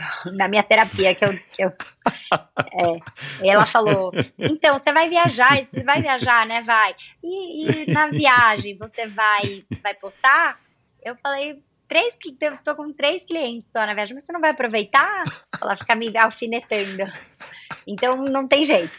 Mas é um trabalho que a gente tem que fazer. É o que eu te falo. Eu, eu acordo todo dia agradecendo por tudo que eu conquistei, pela profissão que eu tenho hoje, e, e enfim. Mas é, tem que dar uma policiada também, porque senão isso suga uhum. a, num limite que não tem volta. Então a gente fica. Uhum.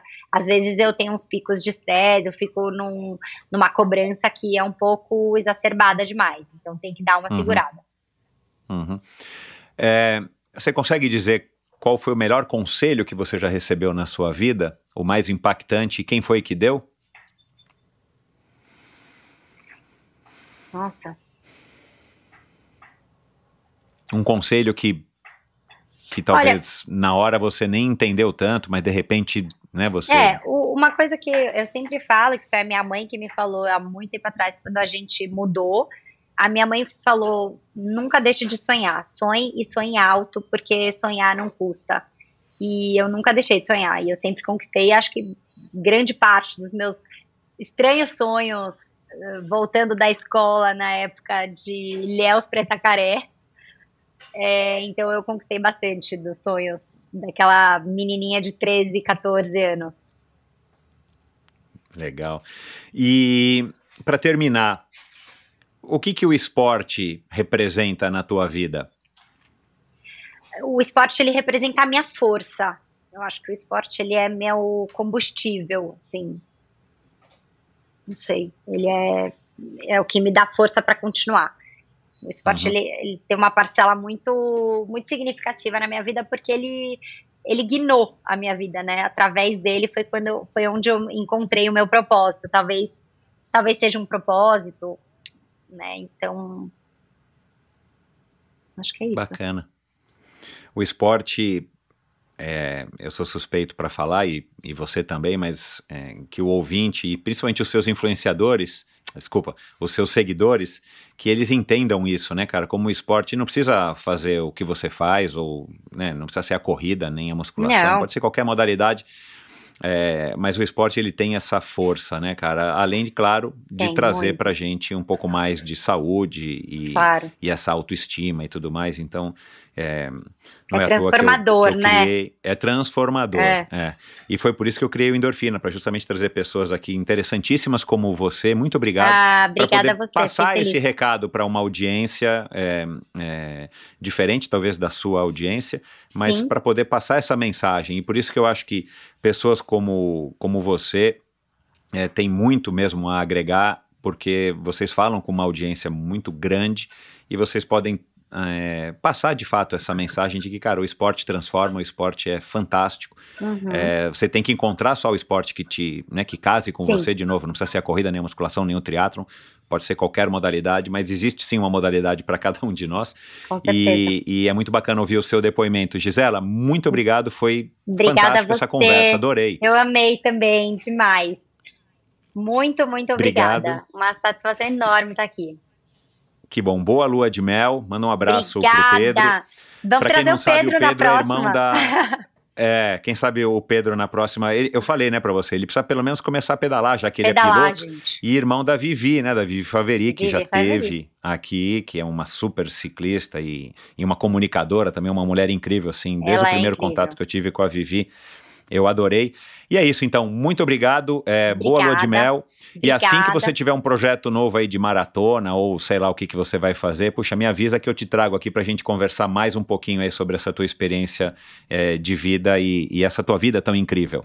Combinado, pode deixar. Muito obrigada e a gente vai se falando por aí. Legal, beijo, tchau. Beijos, tchau, tchau.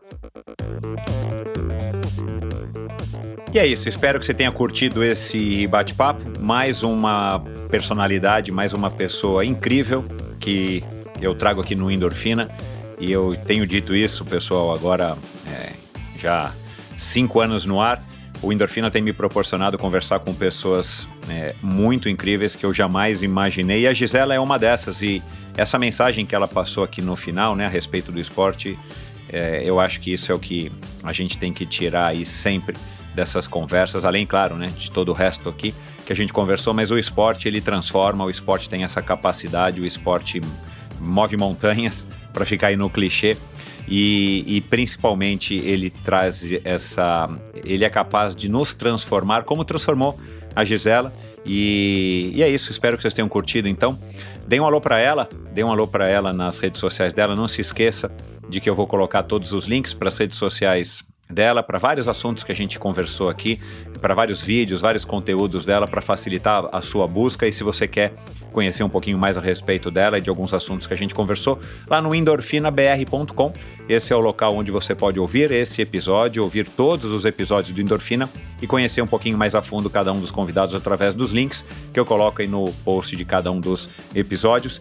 E não se esqueçam, endorfinabr.com. Lá também você consegue acessar o meu canal no YouTube, onde você vai poder é, ver essa conversa. Você pode, é, lá também no, meu, no, no endorfinabr.com, você tem um link para o meu Instagram, que é Endorfina BR, o perfil. Então siga também o Endorfina BR. Você, é, através desse perfil, você interage comigo, você comenta, você reposta, você, é, enfim, você colabora e participa e interage comigo. É, aliás, é um prazer, eu adoro interagir. Não sou um blogueiro, um influenciador como a, como a Gisela, e eu imagino como é que deve ser para ela né, interagir com tanta gente, já que ela, ela tem um engajamento gigantesco. Mas eu respondo, às vezes eu demoro um pouquinho, mas eu respondo a cada um de vocês, então não se esqueçam de, de é, me seguir lá no Instagram, EndorfinaBR. No meu site também você encontra um link para assinar a newsletter semanal. Toda sexta-feira eu envio um e-mail que, modéstia à parte, eu acho bem legal, é, onde eu compartilho com vocês assuntos, ideias, é, dicas, reflexões sobre os convidados, sobre as mensagens de cada episódio com, com vocês, um e-mail curto que eu acho que pode servir de inspiração para o seu final de semana. Lá também você consegue apoiar financeiramente o Endorfina através da plataforma de financiamento coletivo Apoia-se e sua ajuda a partir já de 20 reais por mês pode fazer uma grande diferença aqui para o meu projeto. É, e não se esqueçam, sigam o Endorfina na sua plataforma preferida de podcasts. Agora mesmo vai lá e clique em seguir, em assinar, que você também vai estar me ajudando. E se você curtiu essa conversa, a gente falou aqui de algumas pessoas, é, como o Alexandre Birman, que já passou por aqui, o Thiago Vinhal, que já passou por aqui, a Rafaela Ramalo, Larissa Fabrini, a Rosana Fortes, a Raquel Castanharo, que esteve aqui faz pouco tempo. É, a gente já a gente não falou dela, mas é uma influenciadora também que fantástico, com uma, uma história incrível e, e onde o esporte transformou a vida dela. Uma história aí que é, remete muito à história, à trajetória da, da Gisela, que é a Valéria Mello, ou Valerie Mello. Uh, outra pessoa que tem uma mensagem legal que me lembrou aqui durante a conversa, eu fiz até uma anotação aqui é, nessa conversa aqui com a Gisela, foi a, a, a, respeito de Barbie, né? O assunto Barbie foi a, a mountain biker profissional Marcela Lima, que não é uma influenciadora, mas também é uma influenciadora, mas é uma atleta de ponta e que é, é, tem uma, uma, uma uma perspectiva, uma ideia legal a respeito dessa história de Barbie, ela que também é, é, é loira, de olho azul e tudo mais. Enfim, você encontra conteúdo muito legal aqui no Endorfina, pessoal. Esses convidados são só alguns que eu lembrei, mas tem N convidados super interessantes e a gente aborda aí sempre com é, esse pano de fundo do esporte, mas a gente aborda N assuntos. Então vai lá e escutem. Tem sempre um convidado, pelo menos, que vai te agradar, pode ter certeza. E é isso. Espero vocês no próximo episódio do Endorfina. Espero você no próximo episódio do Endorfina. Conto com a sua audiência. Até lá. Um abraço. Você conhece a Bovem? Há mais de uma década, a Bovem gerencia projetos e negocia a entrada de novos clientes no mercado livre de energia. Com uma equipe experiente, a Bovem se compromete com os bons resultados, atuando através de escritórios espalhados pelo Brasil. Descubra as vantagens de ser livre e saiba se a sua empresa também pode ingressar neste mercado. Seja livre, fale com a Bovem. Bovem Energia que Inspira. Visite bovem.com.br e siga a Bovem no Instagram no arroba bovem energia. E esse episódio também foi um oferecimento da Titanium. A Titanium Vida, Saúde e Previdência oferece as melhores soluções em proteção e segurança que você encontra no mercado para você e seus familiares, com planos de seguro de vida, saúde e viagem. A Titanium oferece serviços para o seu bem-estar, como seguro de vida resgatável, que além de resguardar e proteger o futuro das pessoas que você ama, você tem a opção de resgatar os valores em seu seguro para utilizá-los no que quiser ou precisar. Outro serviço é o seguro saúde com cobertura mundial, com livre escolha de médicos, clínicas e hospitais aqui no Brasil e em qualquer parte do mundo. A Titanium também oferece completos planos de seguro viagem. Siga titanium.consultoria no Instagram. Não conte com a sorte, conte com a Titanium. Eu tenho um recado agora para você que está ouvindo aqui esse episódio. Muito provavelmente, se você não é um corredor, você é um triatleta ou você gosta de correr, é, simplesmente pelo fato de que a corrida, além de ser uma atividade física muito prazerosa, ela também traz muitos benefícios à saúde. E você sabia que agora é possível doar esses quilômetros que você faz nos seus treinos ou nas competições? Sim, doar.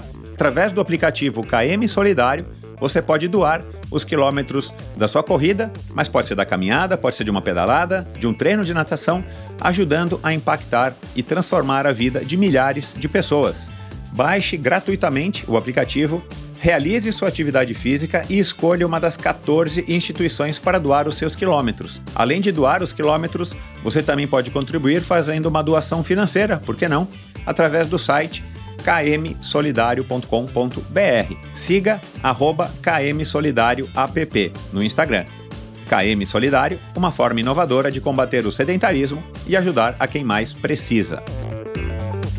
Obrigado por ouvir esse episódio do Endorfina. Acesse o endorfinabr.com, vá no post do episódio de hoje para conhecer um pouco mais sobre o meu convidado e alguns assuntos abordados em nossa conversa. Lá você ainda encontra todos os episódios do Endorfina. Siga o Endorfina BR no Instagram e confira imagens inéditas e inusitadas dos meus convidados. Participe enviando comentários e sugestões. Se você curtiu, colabore assinando Endorfina no seu agregador de podcasts preferido e compartilhando com seus amigos.